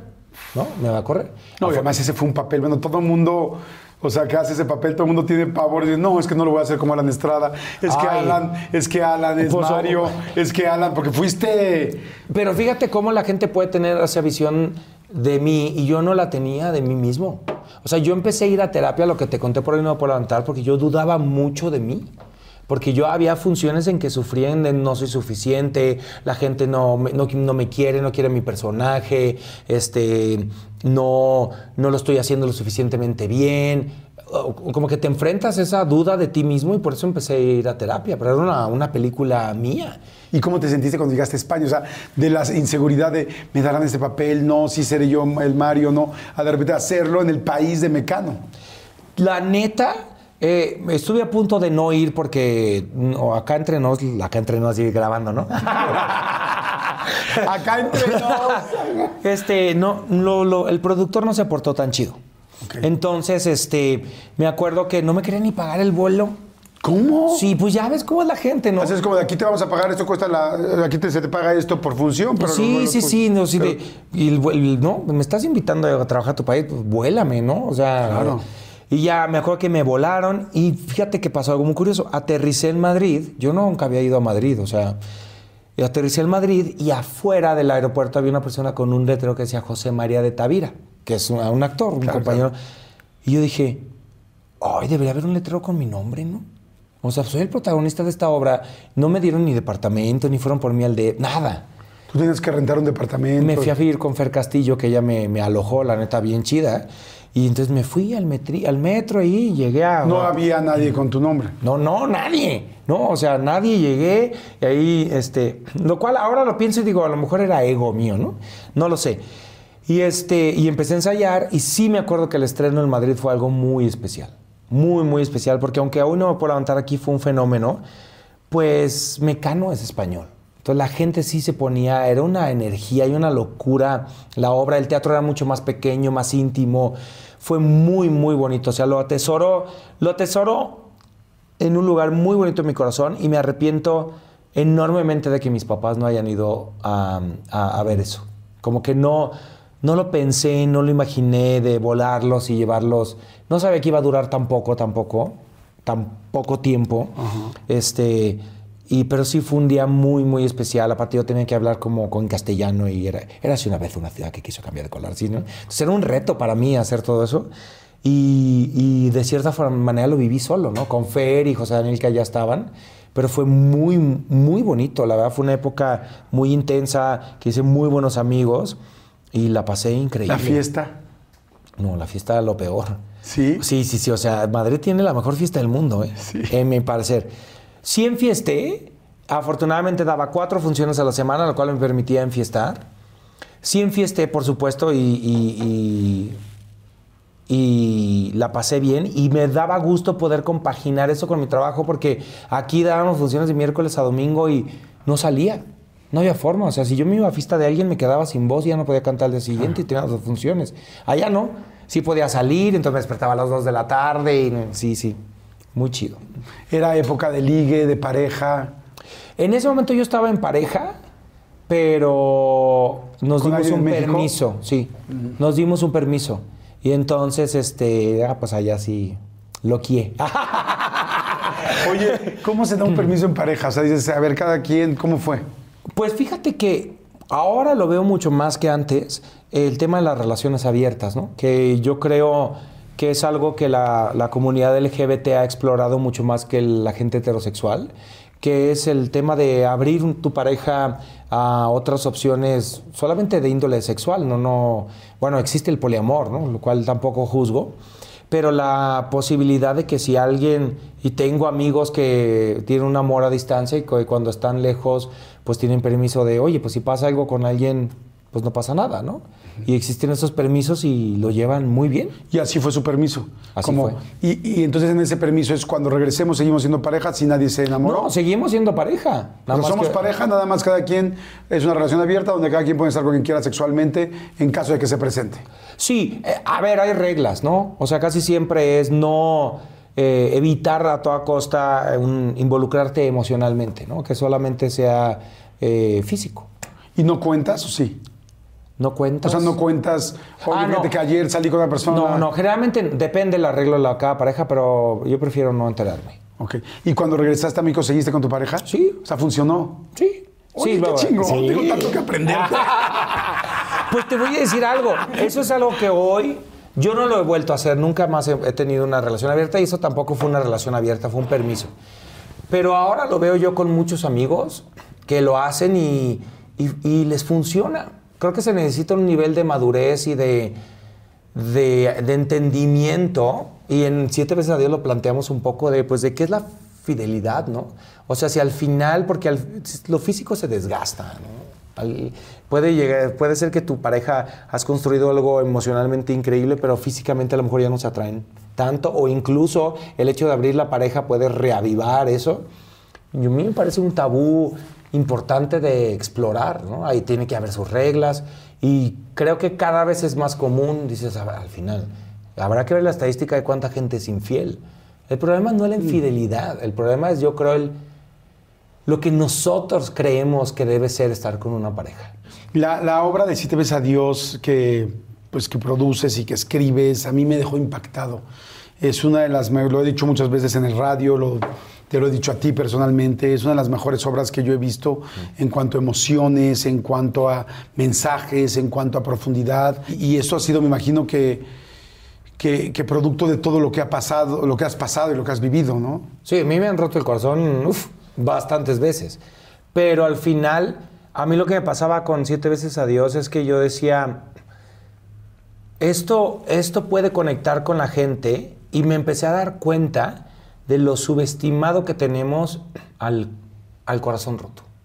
Es decir, cómo, cómo se habla tanto de la salud en muchos aspectos, pero cómo el hecho de que alguien te rompa el corazón es un tema de salud pública, en mi opinión. Wow. Decir, cuando tú tienes una relación y alguien le rompe el corazón, científicamente está comprobado que el cerebro procesa ese dolor, y al igual que un dolor físico. Y entonces tú sientes, te duele, y ese dolor, claro que puede llevar a la muerte. O sea, sí puede, y le ha provocado mucha gente. La gente no se suicida por amor. La gente se suicida porque el dolor y el sufrimiento que siente es tan grande que ya no lo quiere sentir. Y ese dolor provocado por un corazón roto, ¿cómo no va a ser un problema de salud? ¿Por qué nadie nos habla de eso? De cómo. Yo digo, yo si fuera eh, presidente de algún país, yo pondría de materia a partir de la secundaria relaciones personales y eh, responsabilidad afectiva. Inteligencia emocional. Inteligencia emocional, cómo alguien te puede joder la vida en una relación, literal. Es como de tu primera cita, por eso es importante. Estás conociendo a la persona que probablemente te mande a terapia tres años. es la, sí, o sea, pero nadie, como que, como que alguien llega, "Ay, está triste por mal de amores, ay, mijito, se te va a pasar. No, no. O sea, neta, hablemoslo. ¿Cuáles son las herramientas que nosotros tenemos para sobrepasar un dolor tan profundo como es que te rompan el corazón? ¿Cómo lo manejo? ¿Cómo lo sano? ¿Cómo, cómo puedo aprender de esto? Y en siete veces a Dios, para mí era de. Sí me habían roto el corazón muchas veces. La idea surgió en el 2010, pero en el 2019, que fue mi última relación importante que terminó, dije, es momento de hacer esta obra. O sea, es momento de, de hablar de una obra. Todas las obras y las comedias románticas hablan del encuentro. ¿Por qué no hablamos del desencuentro, de la despedida? De cómo, de cómo podemos decirnos adiós, de cómo podemos eh, usarlas. Bueno, al final todo el mundo, los artistas usan las emociones para crear, ¿no? O sea, Adele, si no fuera tan sensible y no se hubiera divorciado tantas veces o separado, no tendremos esos discazos. Y eso fue lo que a mí me provocó hacer siete veces a Dios. De, no es mi historia, no, pero hay mucho de mí ahí, mucho de cómo yo veo el amor, de cómo yo eh, creo que deben ser algunas cosas y cómo y cosas que yo he vivido, claro que están ahí puestas. Está, está preciosa. ¿Qué has aprendido del amor a hoy? O sea, si hoy empiezas o eh, estuvieras en una nueva relación o estás en una nueva relación, con todo esto que vemos, por ejemplo, en la obra y todo lo que has aprendido, ¿qué dirías que son cosas que deberías de respetar o cuáles son tus, las cosas que has aprendido tú? Uy, a mí es que el amor es el, de los temas que más me gustan. Yo he, yo he aprendido, y ayer lo hablaba justo con Janet, que hay un par de frases que se oyen en Instagram y todo, de las cuales no creo nada. A algunos les gusta hacer limpieza profunda cada sábado por la mañana. Yo prefiero hacer un poquito cada día y mantener las cosas frescas con Lysol. Las toallas desinfectantes Brand New Day de Lysol hacen súper conveniente limpiar superficies como controles remotos, tabletas, celulares y más, eliminando el 99.9% de virus y bacterias, con una fragancia que lleva tus sentidos a un paraíso tropical. No solo limpies, limpia con Lysol. Con Verizon, mantenerte conectado con tus seres queridos es más fácil de lo que crees. Obtén llamadas a Latinoamérica por nuestra cuenta con Globo Choice por tres años con una línea nueva en ciertos planes al Nemery. Después, solo 10 dólares al mes. Elige entre 17 países de Latinoamérica como la República Dominicana, Colombia y Cuba. Visita tu tienda Verizon hoy. Escoge uno de 17 países de Latinoamérica y agrega el plan Globo Choice elegido en un plazo de 30 días tras la activación. El crédito de 10 dólares al mes se aplica por 36 meses. Se aplica en términos adicionales. Se incluye hasta 5 horas al mes al país elegido. Se aplican cargos por exceso de uso. ¿No? Que son como frases muy hechas, que una es, ámate a ti mismo para poder amar a alguien más. No lo creo del todo porque pues tampoco todos tenemos el autoestima al 100 todo el tiempo y en todas las áreas de nuestra vida, ¿no? O sea, a lo mejor tú, Jordi, dices, pues yo soy muy seguro de mí mismo en mi trabajo, pero en cuestiones de pareja estoy al 60 y en cuestiones de familia con mis hijos a lo mejor al 70 y mañana pasa algo que te baja y entonces el autoestima es un trabajo constante, el amor propio es un trabajo constante que todos los días tenemos que trabajar y tener una pareja te ayuda a trabajar en él. Obviamente si tienes serios problemas de autoestima, aguántate tantito, ¿no? Pero no creo, o el esperar a la persona indicada. La persona perfecta no existe, no existe la persona perfecta para ti. Y siento que se nos olvida que debemos convertir. Yo estoy ahorita trabajando en convertirme en el novio que yo quiero para mí. O sea, yo quiero convertirme en la persona que a mí, de la que a mí me gustaría enamorarme. Y entonces, como de, ah, no, pues eh, que venga la persona perfecta, ¿no? ¿Y tú qué estás haciendo por ti? ¿En qué trabajas? Trabajas para ti, conviértete en la persona perfecta que estás buscando. Y eh, para mí el amor, y creo que las nuevas generaciones ya debemos olvidarnos del fueron felices para siempre. O sea, desde, desde ti, Jordi, desde todos ya somos un cúmulo de historias. Ya no somos, conociste a alguien, te casas, estás, somos varias relaciones. Y entonces en el entendido de, honrar nuestras relaciones por lo que duren y por lo que aprendimos, nos vamos a olvidar del vivieron felices para siempre, para el qué tengo que aprender de la persona que hoy está a mi lado. Y en el entendido que eso puede terminarse, porque creo que le puede hacer mucho daño el vivieron felices para siempre, entonces me aguanto porque el amor es para siempre el matrimonio es para siempre si yo me recuerdo la mortalidad misma del amor, lo empiezo a valorar más. A decir, esto se me puede acabar. No, no, no, no, no. O sea, pensar, hay una frase de la obra que a mí me pega mucho que es, no todas las parejas saben cuándo será el último día que hagan algo juntos. Y me parece durísimo pensar que con una pareja que tienes no puedas darte el chance de, de hacer algo por última vez de cenar por última vez, de ir al cine por última vez, de hacer el amor por última vez, de decirle te amo por última vez, como que todo, o se desgasta o se rompe de repente y dices, y no me despedí. O sea, fuimos algo y ahora, ¿qué pasó? Y honrar esa relación y la que sigue y la que sigue y no pensar en el amor, en el término del amor como un fracaso, porque no lo es, no puede ser. El amor siempre es un triunfo aunque no dure. ¡Ay, me la aventé! Ah, está buenísima la plática, por favor.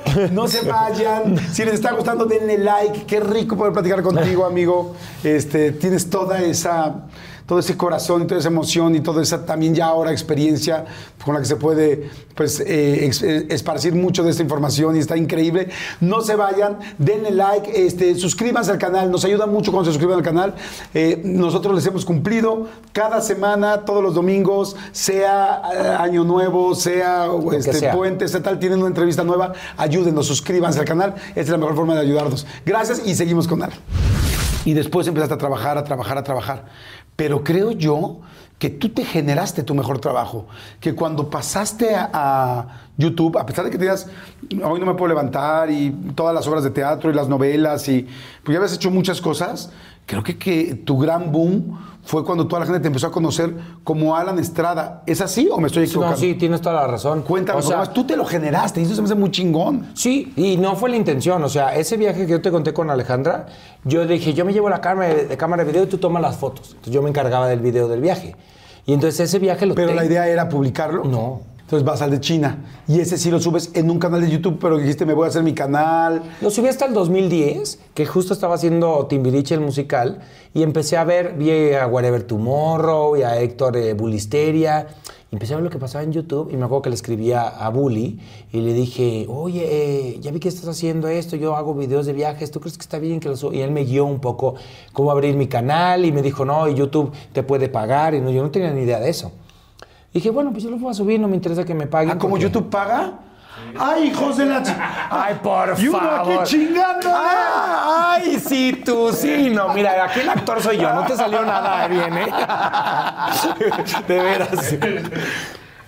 Oye, y entonces, mm, cambiando de tema. Abrí mi canal, sí, abrí mi canal y los empecé a subir, los como que los que partí con cachitos, dije, pues a lo mejor a alguien le sirven, ¿no? Porque yo daba desde ese entonces consejos, pero no tenía intención de subirlos a internet.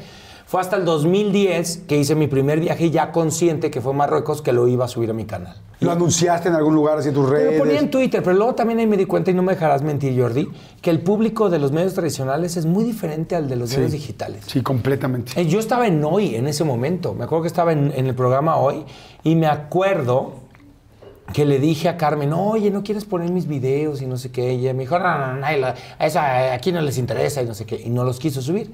Y luego, este, contándote algo que tampoco le he contado a nadie, cuando Reinaldo López hizo Hoy, me citó en su oficina para ver si yo quería poner cápsulas de Alan por el mundo en el programa, ¿no?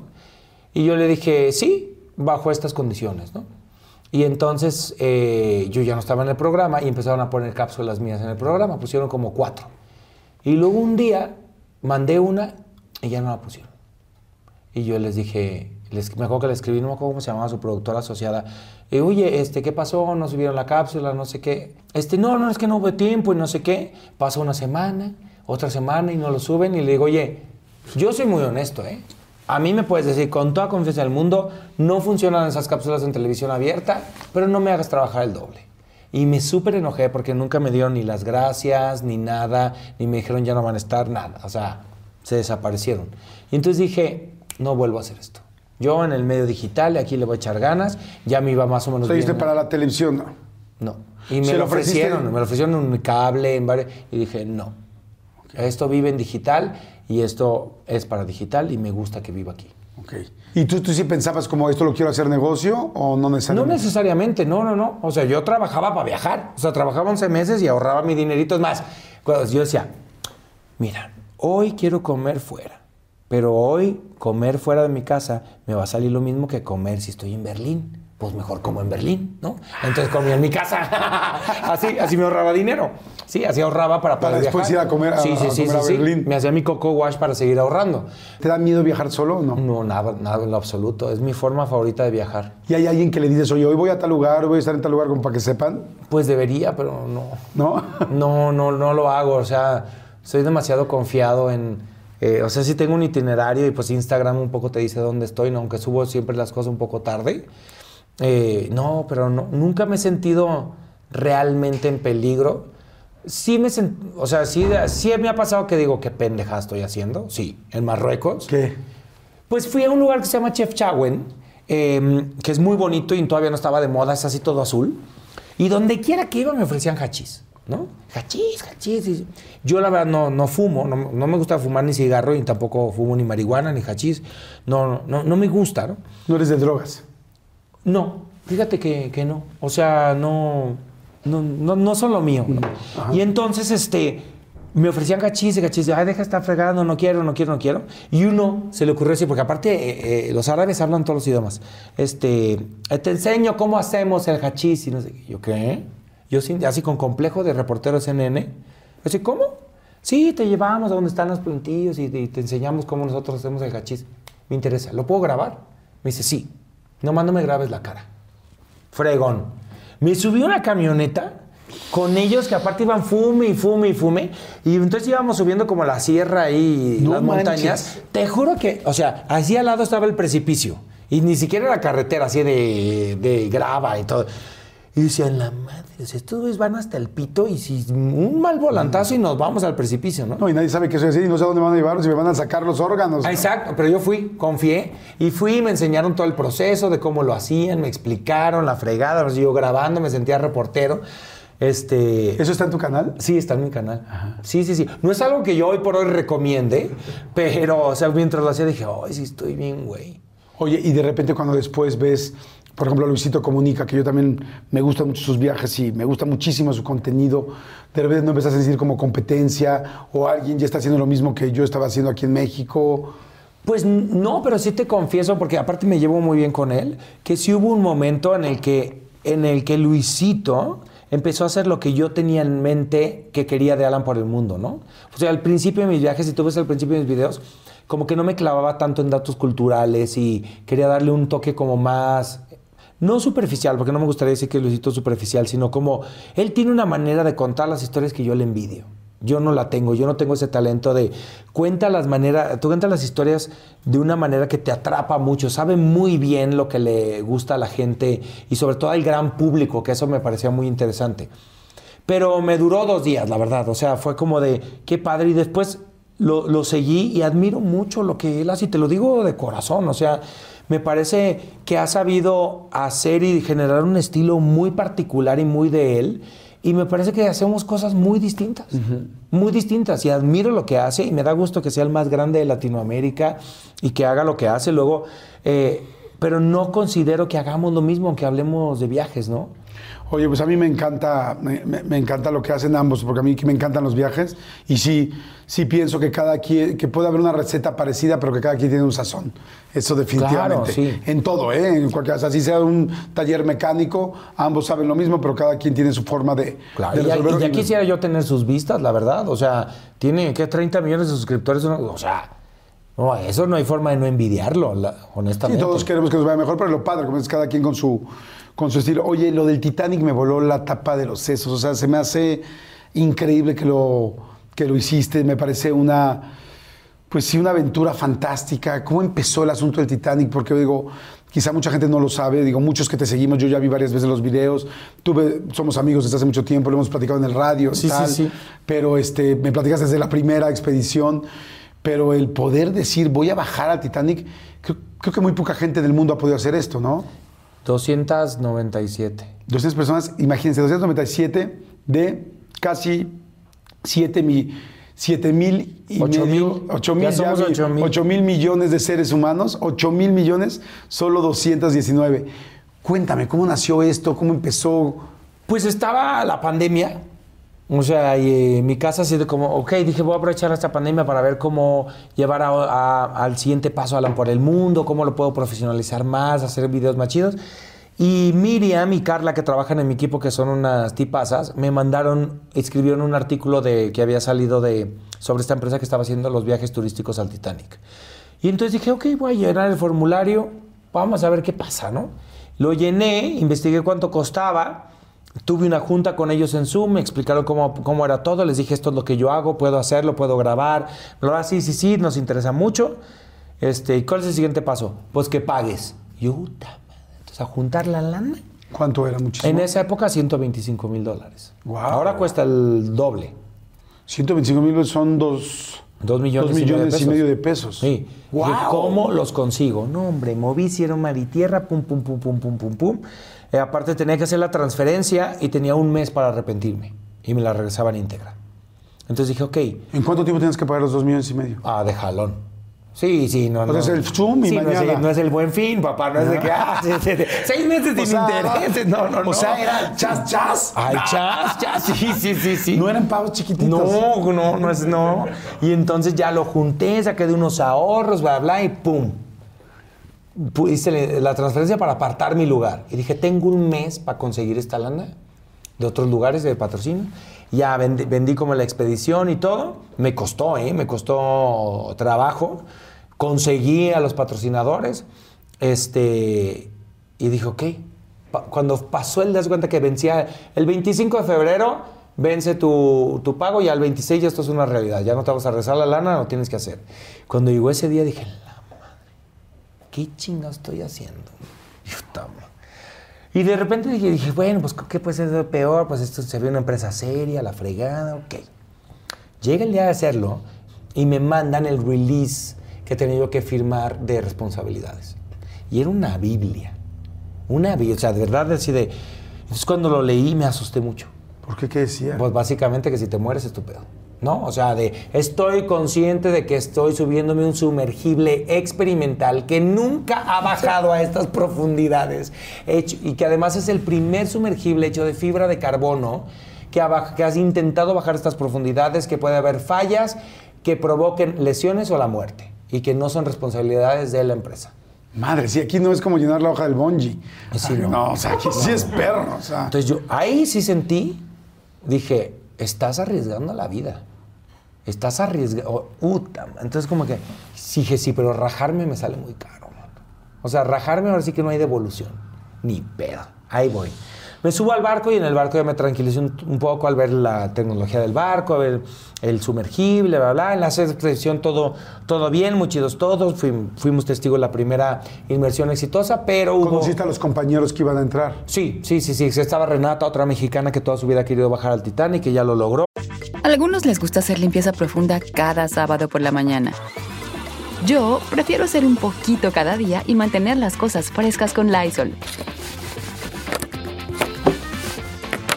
Las toallitas desinfectantes de Lysol hacen súper conveniente limpiar superficies como controles remotos, tabletas, celulares y más, eliminando el 99.9% de virus y bacterias.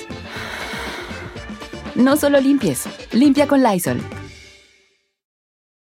Con Verizon, mantenerte conectado con tus seres queridos es más fácil de lo que crees. Obtén llamadas a Latinoamérica por nuestra cuenta con Globo Choice por tres años con una línea nueva en ciertos planes al Nemery. Después, solo 10 dólares al mes. Elige entre 17 países de Latinoamérica como la República Dominicana, Colombia y Cuba. Visita tu tienda Verizon hoy. Escoge uno de 17 países de Latinoamérica y agrega el plan Globo Choice elegido en un plazo de 30 días tras la activación. El crédito de 10 dólares al mes se aplica por 36 meses. Se aplica en términos adicionales. Se incluye hasta 5 horas al mes al país elegido. Se aplican cargos por exceso de uso. A todos, los conocí a todos y a los científicos y todo, pero... Los preparan físicamente. No, hombre. No, hombre. Que te... Yo, mi mayor preparación física fue no comer frijoles, porque estás en- ahí, ahí encerrado eh, ocho horas, ¿no? O sea, comer ligerito, porque dije, pobres de mis, de mis compañeros, ¿no? Fui testigo de la primera inmersión exitosa, lograron tocar fondo, vieron... O sea, el- de repente dices como, ya estamos aquí. Sí. Donde- o sea, y, no- y ves hacia arriba y dices, aquí fue donde se tronó el Titanic. Sí. Y aquí fue donde Llegas a- Rose... Ay, no, ¿dónde- ya, que sí, sí, sí, sí, sí, sí, así tal cual. Sí, la verdad es inevitable que la película te venga a la mente. No, y vimos todos los documentales y nos daban pláticas. ¿Tú eras muy clavado con el Titanic o no necesariamente? No, no tan clavado como algunos compañeros, pero siempre me ha gustado mucho la historia del Titanic. Sí, es- y aparte es muy fascinante, ¿no? Sí, no, Y claro. todo lo que te enteras alrededor, no, increíble. Y entonces hicimos la primera, sí, se hizo la primera inmersión exitosa, pero cuando regresaron a la, a la superficie, Pero ahí entró gente. Sí, entró el, el dueño de la compañía, el copiloto, que es un empleado de él, y un científico francés que ha bajado como 30 veces. O sea, dices, bueno, aquí ya, si van a chingarse ellos primero. Sí, o sea, si, no, si- si sí. alguien se va a ir, que se sí, vayan sí, estos sí, güeyes. sí, sí, sí, sí, sí, exactamente. Pero entonces regresan y como ya no tenían batería, hay un sistema que engancha el sumergible para regresarlo al barco, entonces no podían engancharlo. Entonces se tardaron, o sea, fueron como 10 horas en poderlo enganchar y recuperarlo. A las 4 de la mañana, eh, este, lo lograron recuperar. Y yo, No manches, ah, 10 horas. En sí. 10 horas yo hago tres programas de radio. Sí, sí, dos sí, sí, sí, sí, sí. Y un podcast de, de todo un mucho. Ajá. Y entonces, como no salieron las cosas, ahí me dijeron, Alan, no vamos a bajar. O sea. este, vamos a bajar? No, hay cosas que arreglar, se dañó el sumergible, no vamos a bajar, pero puedes volver el año que entra y no te cobramos extra. Yo, chido. Tengo un año más de vida. O sea, me están dando Claro. no, 365 días más de respirar, ¿no? Dije, ok, no pasa nada. ¿No te chido. bajoneaste horrible?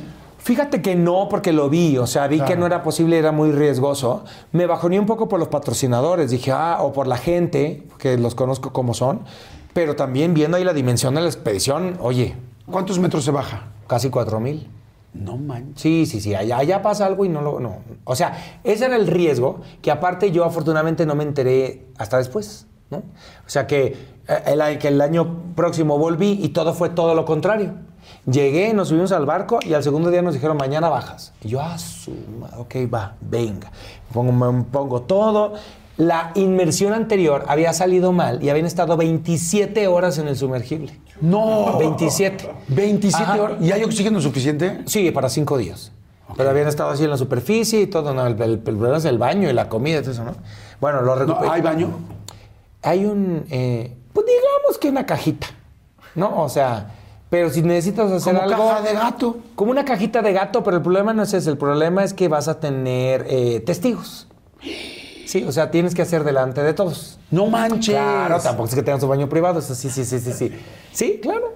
Y si Así del- pujando enfrente de... Sí, sí, sí, ahora sí que... Pagué dos millones y medio de dólares para pujar enfrente de ustedes. De, pesos, Para perdón. hundir el barco. sí, así.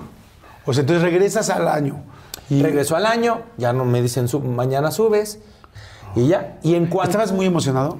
estaba muy nervioso. O sea, estaba muy nervioso porque tenía estaba estaba consciente de que era algo muy riesgoso. Yo creo que siempre trato de mantener una actitud muy positiva en mis videos, pero me acuerdo que uno de los chicos que bajó después de mí, él era como muy clavado de los datos y me dijo, sí sabes que lo que acabamos de hacer eh, es increíblemente riesgoso, ¿no? Y yo, ¿de qué estás hablando, Willis? Me dice, ¿y si sabes que James Cameron se quedó atorado con una corriente por 19 horas? Y yo, ¿qué me estás diciendo? Sí, claro, lo leí en su libro. Lo que pasa es que allá abajo hay corrientes de agua, obviamente, bueno, en el mar. Y entonces resulta que, eh, esto me lo contó él, que James Cameron cuenta porque James Cameron ha bajado 33 veces. No manches. Que bajaron. Que haga una película. o sea, y una corriente de agua los atrapó en contra de la proa del- de la popa del Titanic y estuvieron ahí, creo que 16 horas. No hasta que el agua se desviara, no podían salir. Entonces, el mayor riesgo de una expedición de ese tipo, sobre todo la que nosotros hacemos, que el sumergible es único, tú bajas bien campante, la fregada, no sé qué, y vas por ahí, de repente es de, "Ah, me atoré. Te puedes atorar con un fierro el barco, con una red de pescar. No manches, qué nervio qué de claustrofobia. No haga tu claustrofobia. Te pasa eso y despídete. No hay forma de que alguien baje a rescatarte. Son 3.800 metros. No hay otro sumergible en el mundo que pueda bajar a rescatarte. Y si lo hay, está lo suficientemente lejos como para que tú te mueras antes. Eso Y tiene... Evidentemente nadie puede salir a esa presión y No, esa... no, no, explota eso. O sea, son 3.800 eh, metros, no hay forma. Entonces te tendrías que quedar ahí y esperar a morirte de asfixia, porque eso eh, adentro hay No cinco días de oxígeno. ¿Sí? Y pues salió. Ok, entonces de repente, ok, ya pónganse todos, mañana vamos a bajar. ¿A qué hora? ¿En la mañanita? A las 6 de la mañana estás en el deck y a las 7 empieza la, la, eh, todo, todo el sistema. Ah, Hay como un protocolo de, a ver, vamos a respirar así, vamos a tal. ¿Qué pasa si alguien se te pone loco? Ah, sí, hay unas jeringuitas ahí de. ¡Ah! Sí, sí, hay, sí, hay, sí, hay, sí. Sí, nos dan ahí un protocolo de. Incluso si hay fuego adentro, hay unas máscaras que te pones y todo. Sí, sí, sí, hay un sistema ahí. Y alguien, si le da un ataque de ansiedad o de pánico y empieza ahí también. De pum, vámonos y órale. Sí. Mientras vas bajando, yo por ejemplo diría, Madre Santa, 100 metros, 200 metros. O sea, como que siento, cada vez estoy arriesgando más mi vida. ¿Sentías eso o no? Pues no, pues yo desde que cerraron la puerta. Dije, ya valió. O sea, ahora sí que. Dije, mira, si me muero, por lo menos voy a hacer trending topic. Dije, ya, ya valió gorro esto. Y, y empezamos a bajar y a bajar y a bajar y a bajar. Y ya cuando tocamos el fondo, dije, ay, ya, ahora encuentra el barco. Sí, porque el fondo pues llegas, ¿no? ¿Dónde chingado está el barco? Claro, sí, porque yo a veces no encuentro, o sea, insurgentes. Sí, sí, sí, sí, sí. ¿Y, y eso qué señalizaciones? Y eso- Ahora imagínate, allá abajo donde todo está oscuro, ¿para dónde? No es como de, el Titanic a 100 metros a la derecha, no.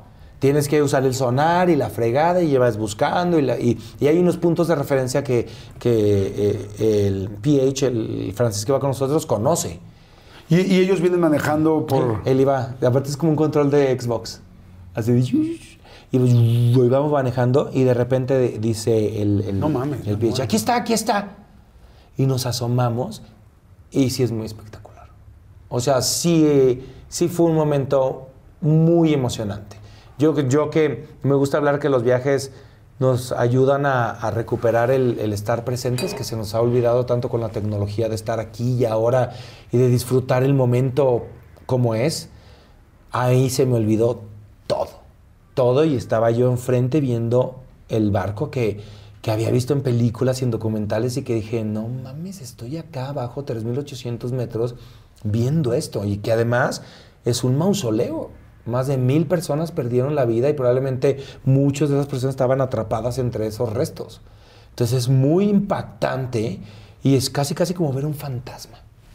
Es como ver un fantasma físico y, y- y cuando llegas a la prueba, que es la parte como la más reconocible, es, no, no, no mames, o sea, esto existe, esto, esto, esto está aquí, esto está aquí y estuvo alguna vez allá arriba y cuenta la historia de miles y miles de personas y vive en el imaginario de prácticamente todos, ¿no? Esto y tengo yo la fortuna de tenerlo frente a mí, o sea, fue muy, sí, fue muy impactante y al mismo tiempo el nervio de grabar, ¿no? De grabar y que las mis tomas me salieran bien y de tener el tiempo contado y de ahora muévete porque le toca a fulanito.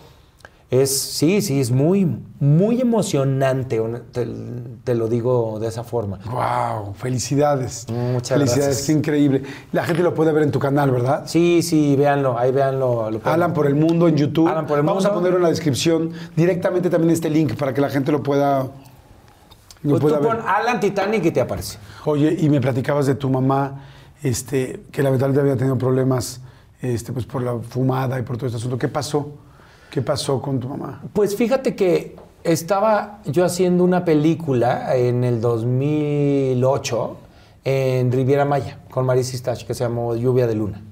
Y me habla un día mi mamá por teléfono y me dice, oye, este, no te quiero asustar, pero estoy en el hospital porque el otro día me caí en la casa y me están haciendo unos estudios, pero tú, todo bien, tú no te preocupes. Y yo dije, "Mm". conociendo la que no le gustaba preocupar nada, dije, ok, ok, ¿quieres que vaya? No, no, no, tú acaba tu película y bla, bla. Y cuando fui a terminé la película, fui de visita a, a Tepa, me dijo, oye, me detectaron cáncer, pero el, el- el médico está muy, muy optimista de que las cosas puedan salir bien, pero tengo cáncer en los pulmones, un tumor, este, pero voy a empezar mis quimios.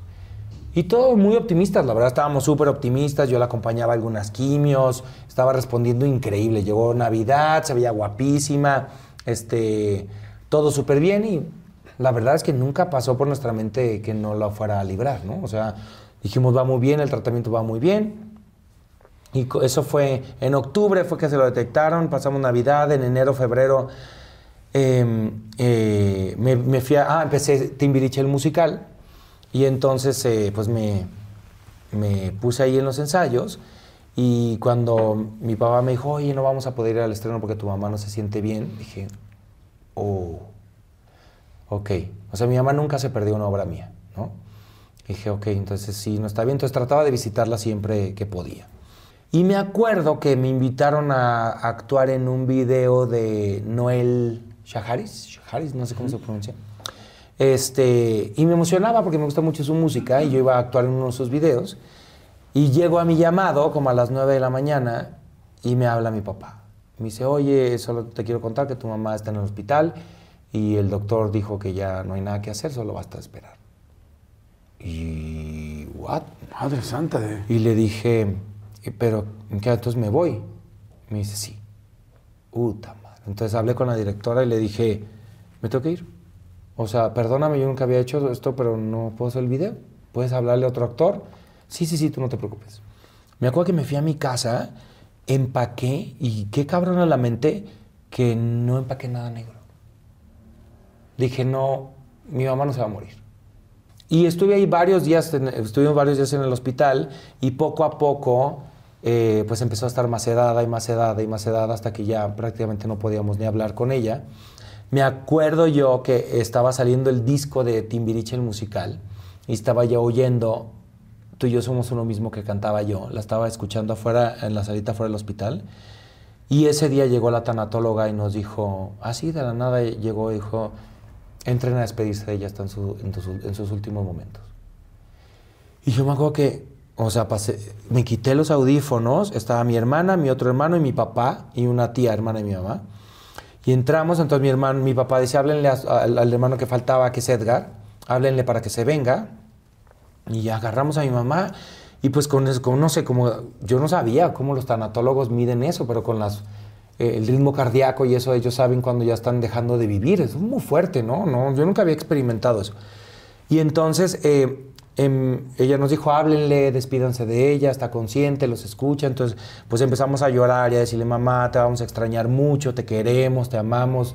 Lo que uno hace en esos momentos. Faltaba mi hermano, este, y entonces en, ese momento que estábamos todos, mi mamá deja de respirar. A su, último suspiro. Y pues todos éramos un mar de lágrimas, de mamá, cuídate, o sea, de, llorar. Y regresó. Regresó, volvió a, respirar y en eso llega mi hermano. Este, yo no sé cómo lo hizo para llegar tan rápido. Llegó y estábamos toda la familia, sus cuatro hijos y su, su esposo, mi papá, con ella despidiéndonos, yo le dije, mamá, te dedico mi carrera, todo lo que yo hagas para ti. Em, em, eh, te vamos a extrañar mucho. Volvió a dejar de respirar y éramos un mar de lágrimas, todos. Y regresó, regresó. Volvió a respirar. Y entonces este, mi hermano fue el que dijo, ay, nunca se lo había contado esto a nadie, pero me dice, dijo, hay que dejar de llorar. No la estamos dejando irse.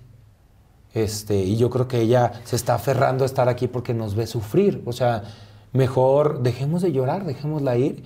Y todos le dijimos algo bonito. Fue, vete tranquila, vamos a estar bien. Todos tus, formaste unos hijos increíbles, te puedes ir.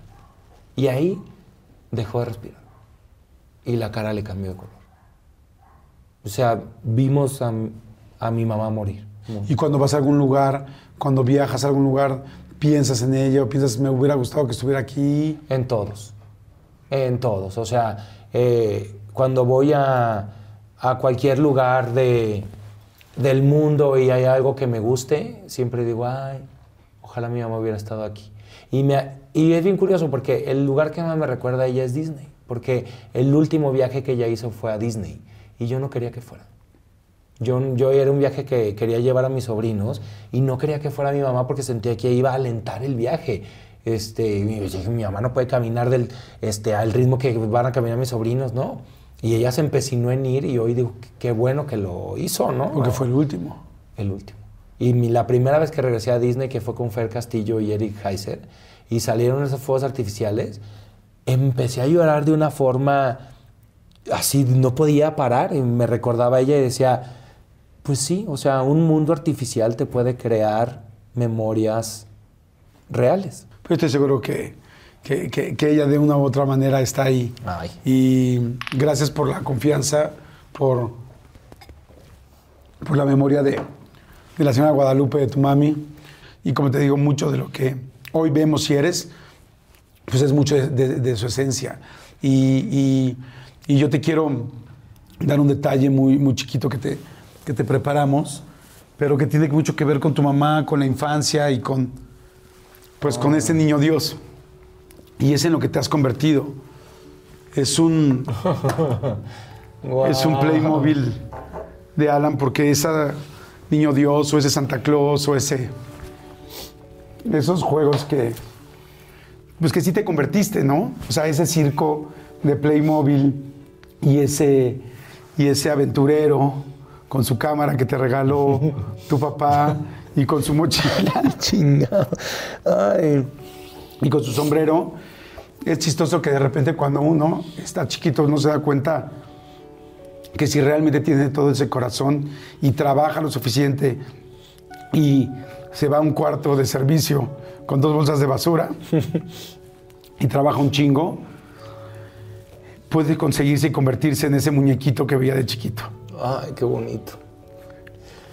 Muchas gracias, Jordi. Y yo creo que soy muy agradecido de, como bien dijiste, tener una madre increíble y un papá fabuloso. Ay, gracias.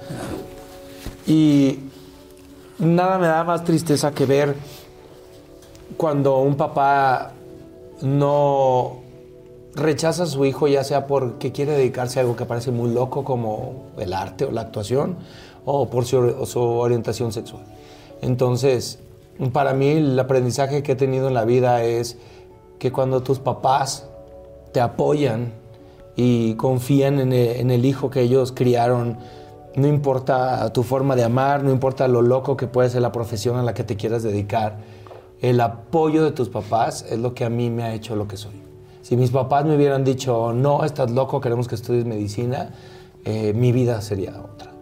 Pero hoy por hoy soy un hombre pleno que hace lo que ama, que ama a quien quiere amar y que, que vive de lo que le gusta hacer. Y eso es gracias a, mis papás. O sea, a los dos, a que confiaron en mí y a que mi papá me regaló esa cámara y a que mi mamá me echaba porras y me invitaba a hacer obras de teatro.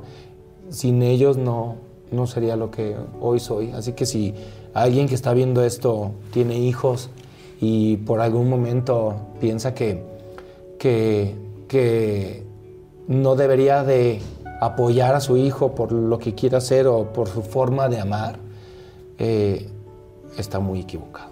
Claro.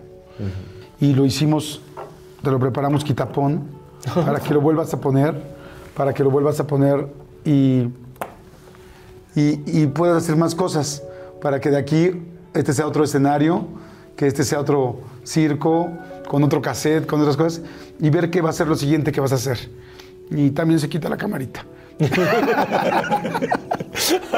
Así es que para que lo puedas hacer, poner y, y, este es el que está hoy, este es el Alan de hoy y vamos a ver a dónde nos sigue llegando y nos sigue dando tantas cosas tan lindas. muchas gracias Jordi, para mí de verdad, o sea, que tú me estés entrevistando, invitándome a tu programa es un sueño, la verdad. No, amigo, a mí, a mí, a mí ser tu amigo y conocerte y disfrutar todo lo que haces, eres un hombre súper talentoso, te lo dije, y yo disfruto muchísimo tu trabajo.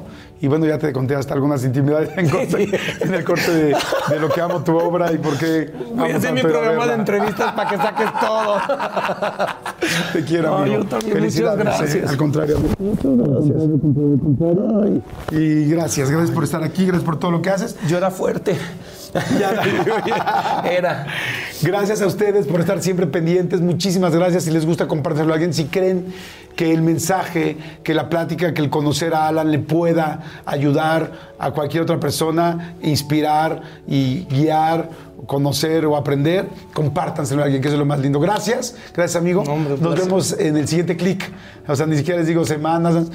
¿Quieres ver más? Vamos a estar cerca siempre. Gracias, bye. Qué bonito esto. Está lindo.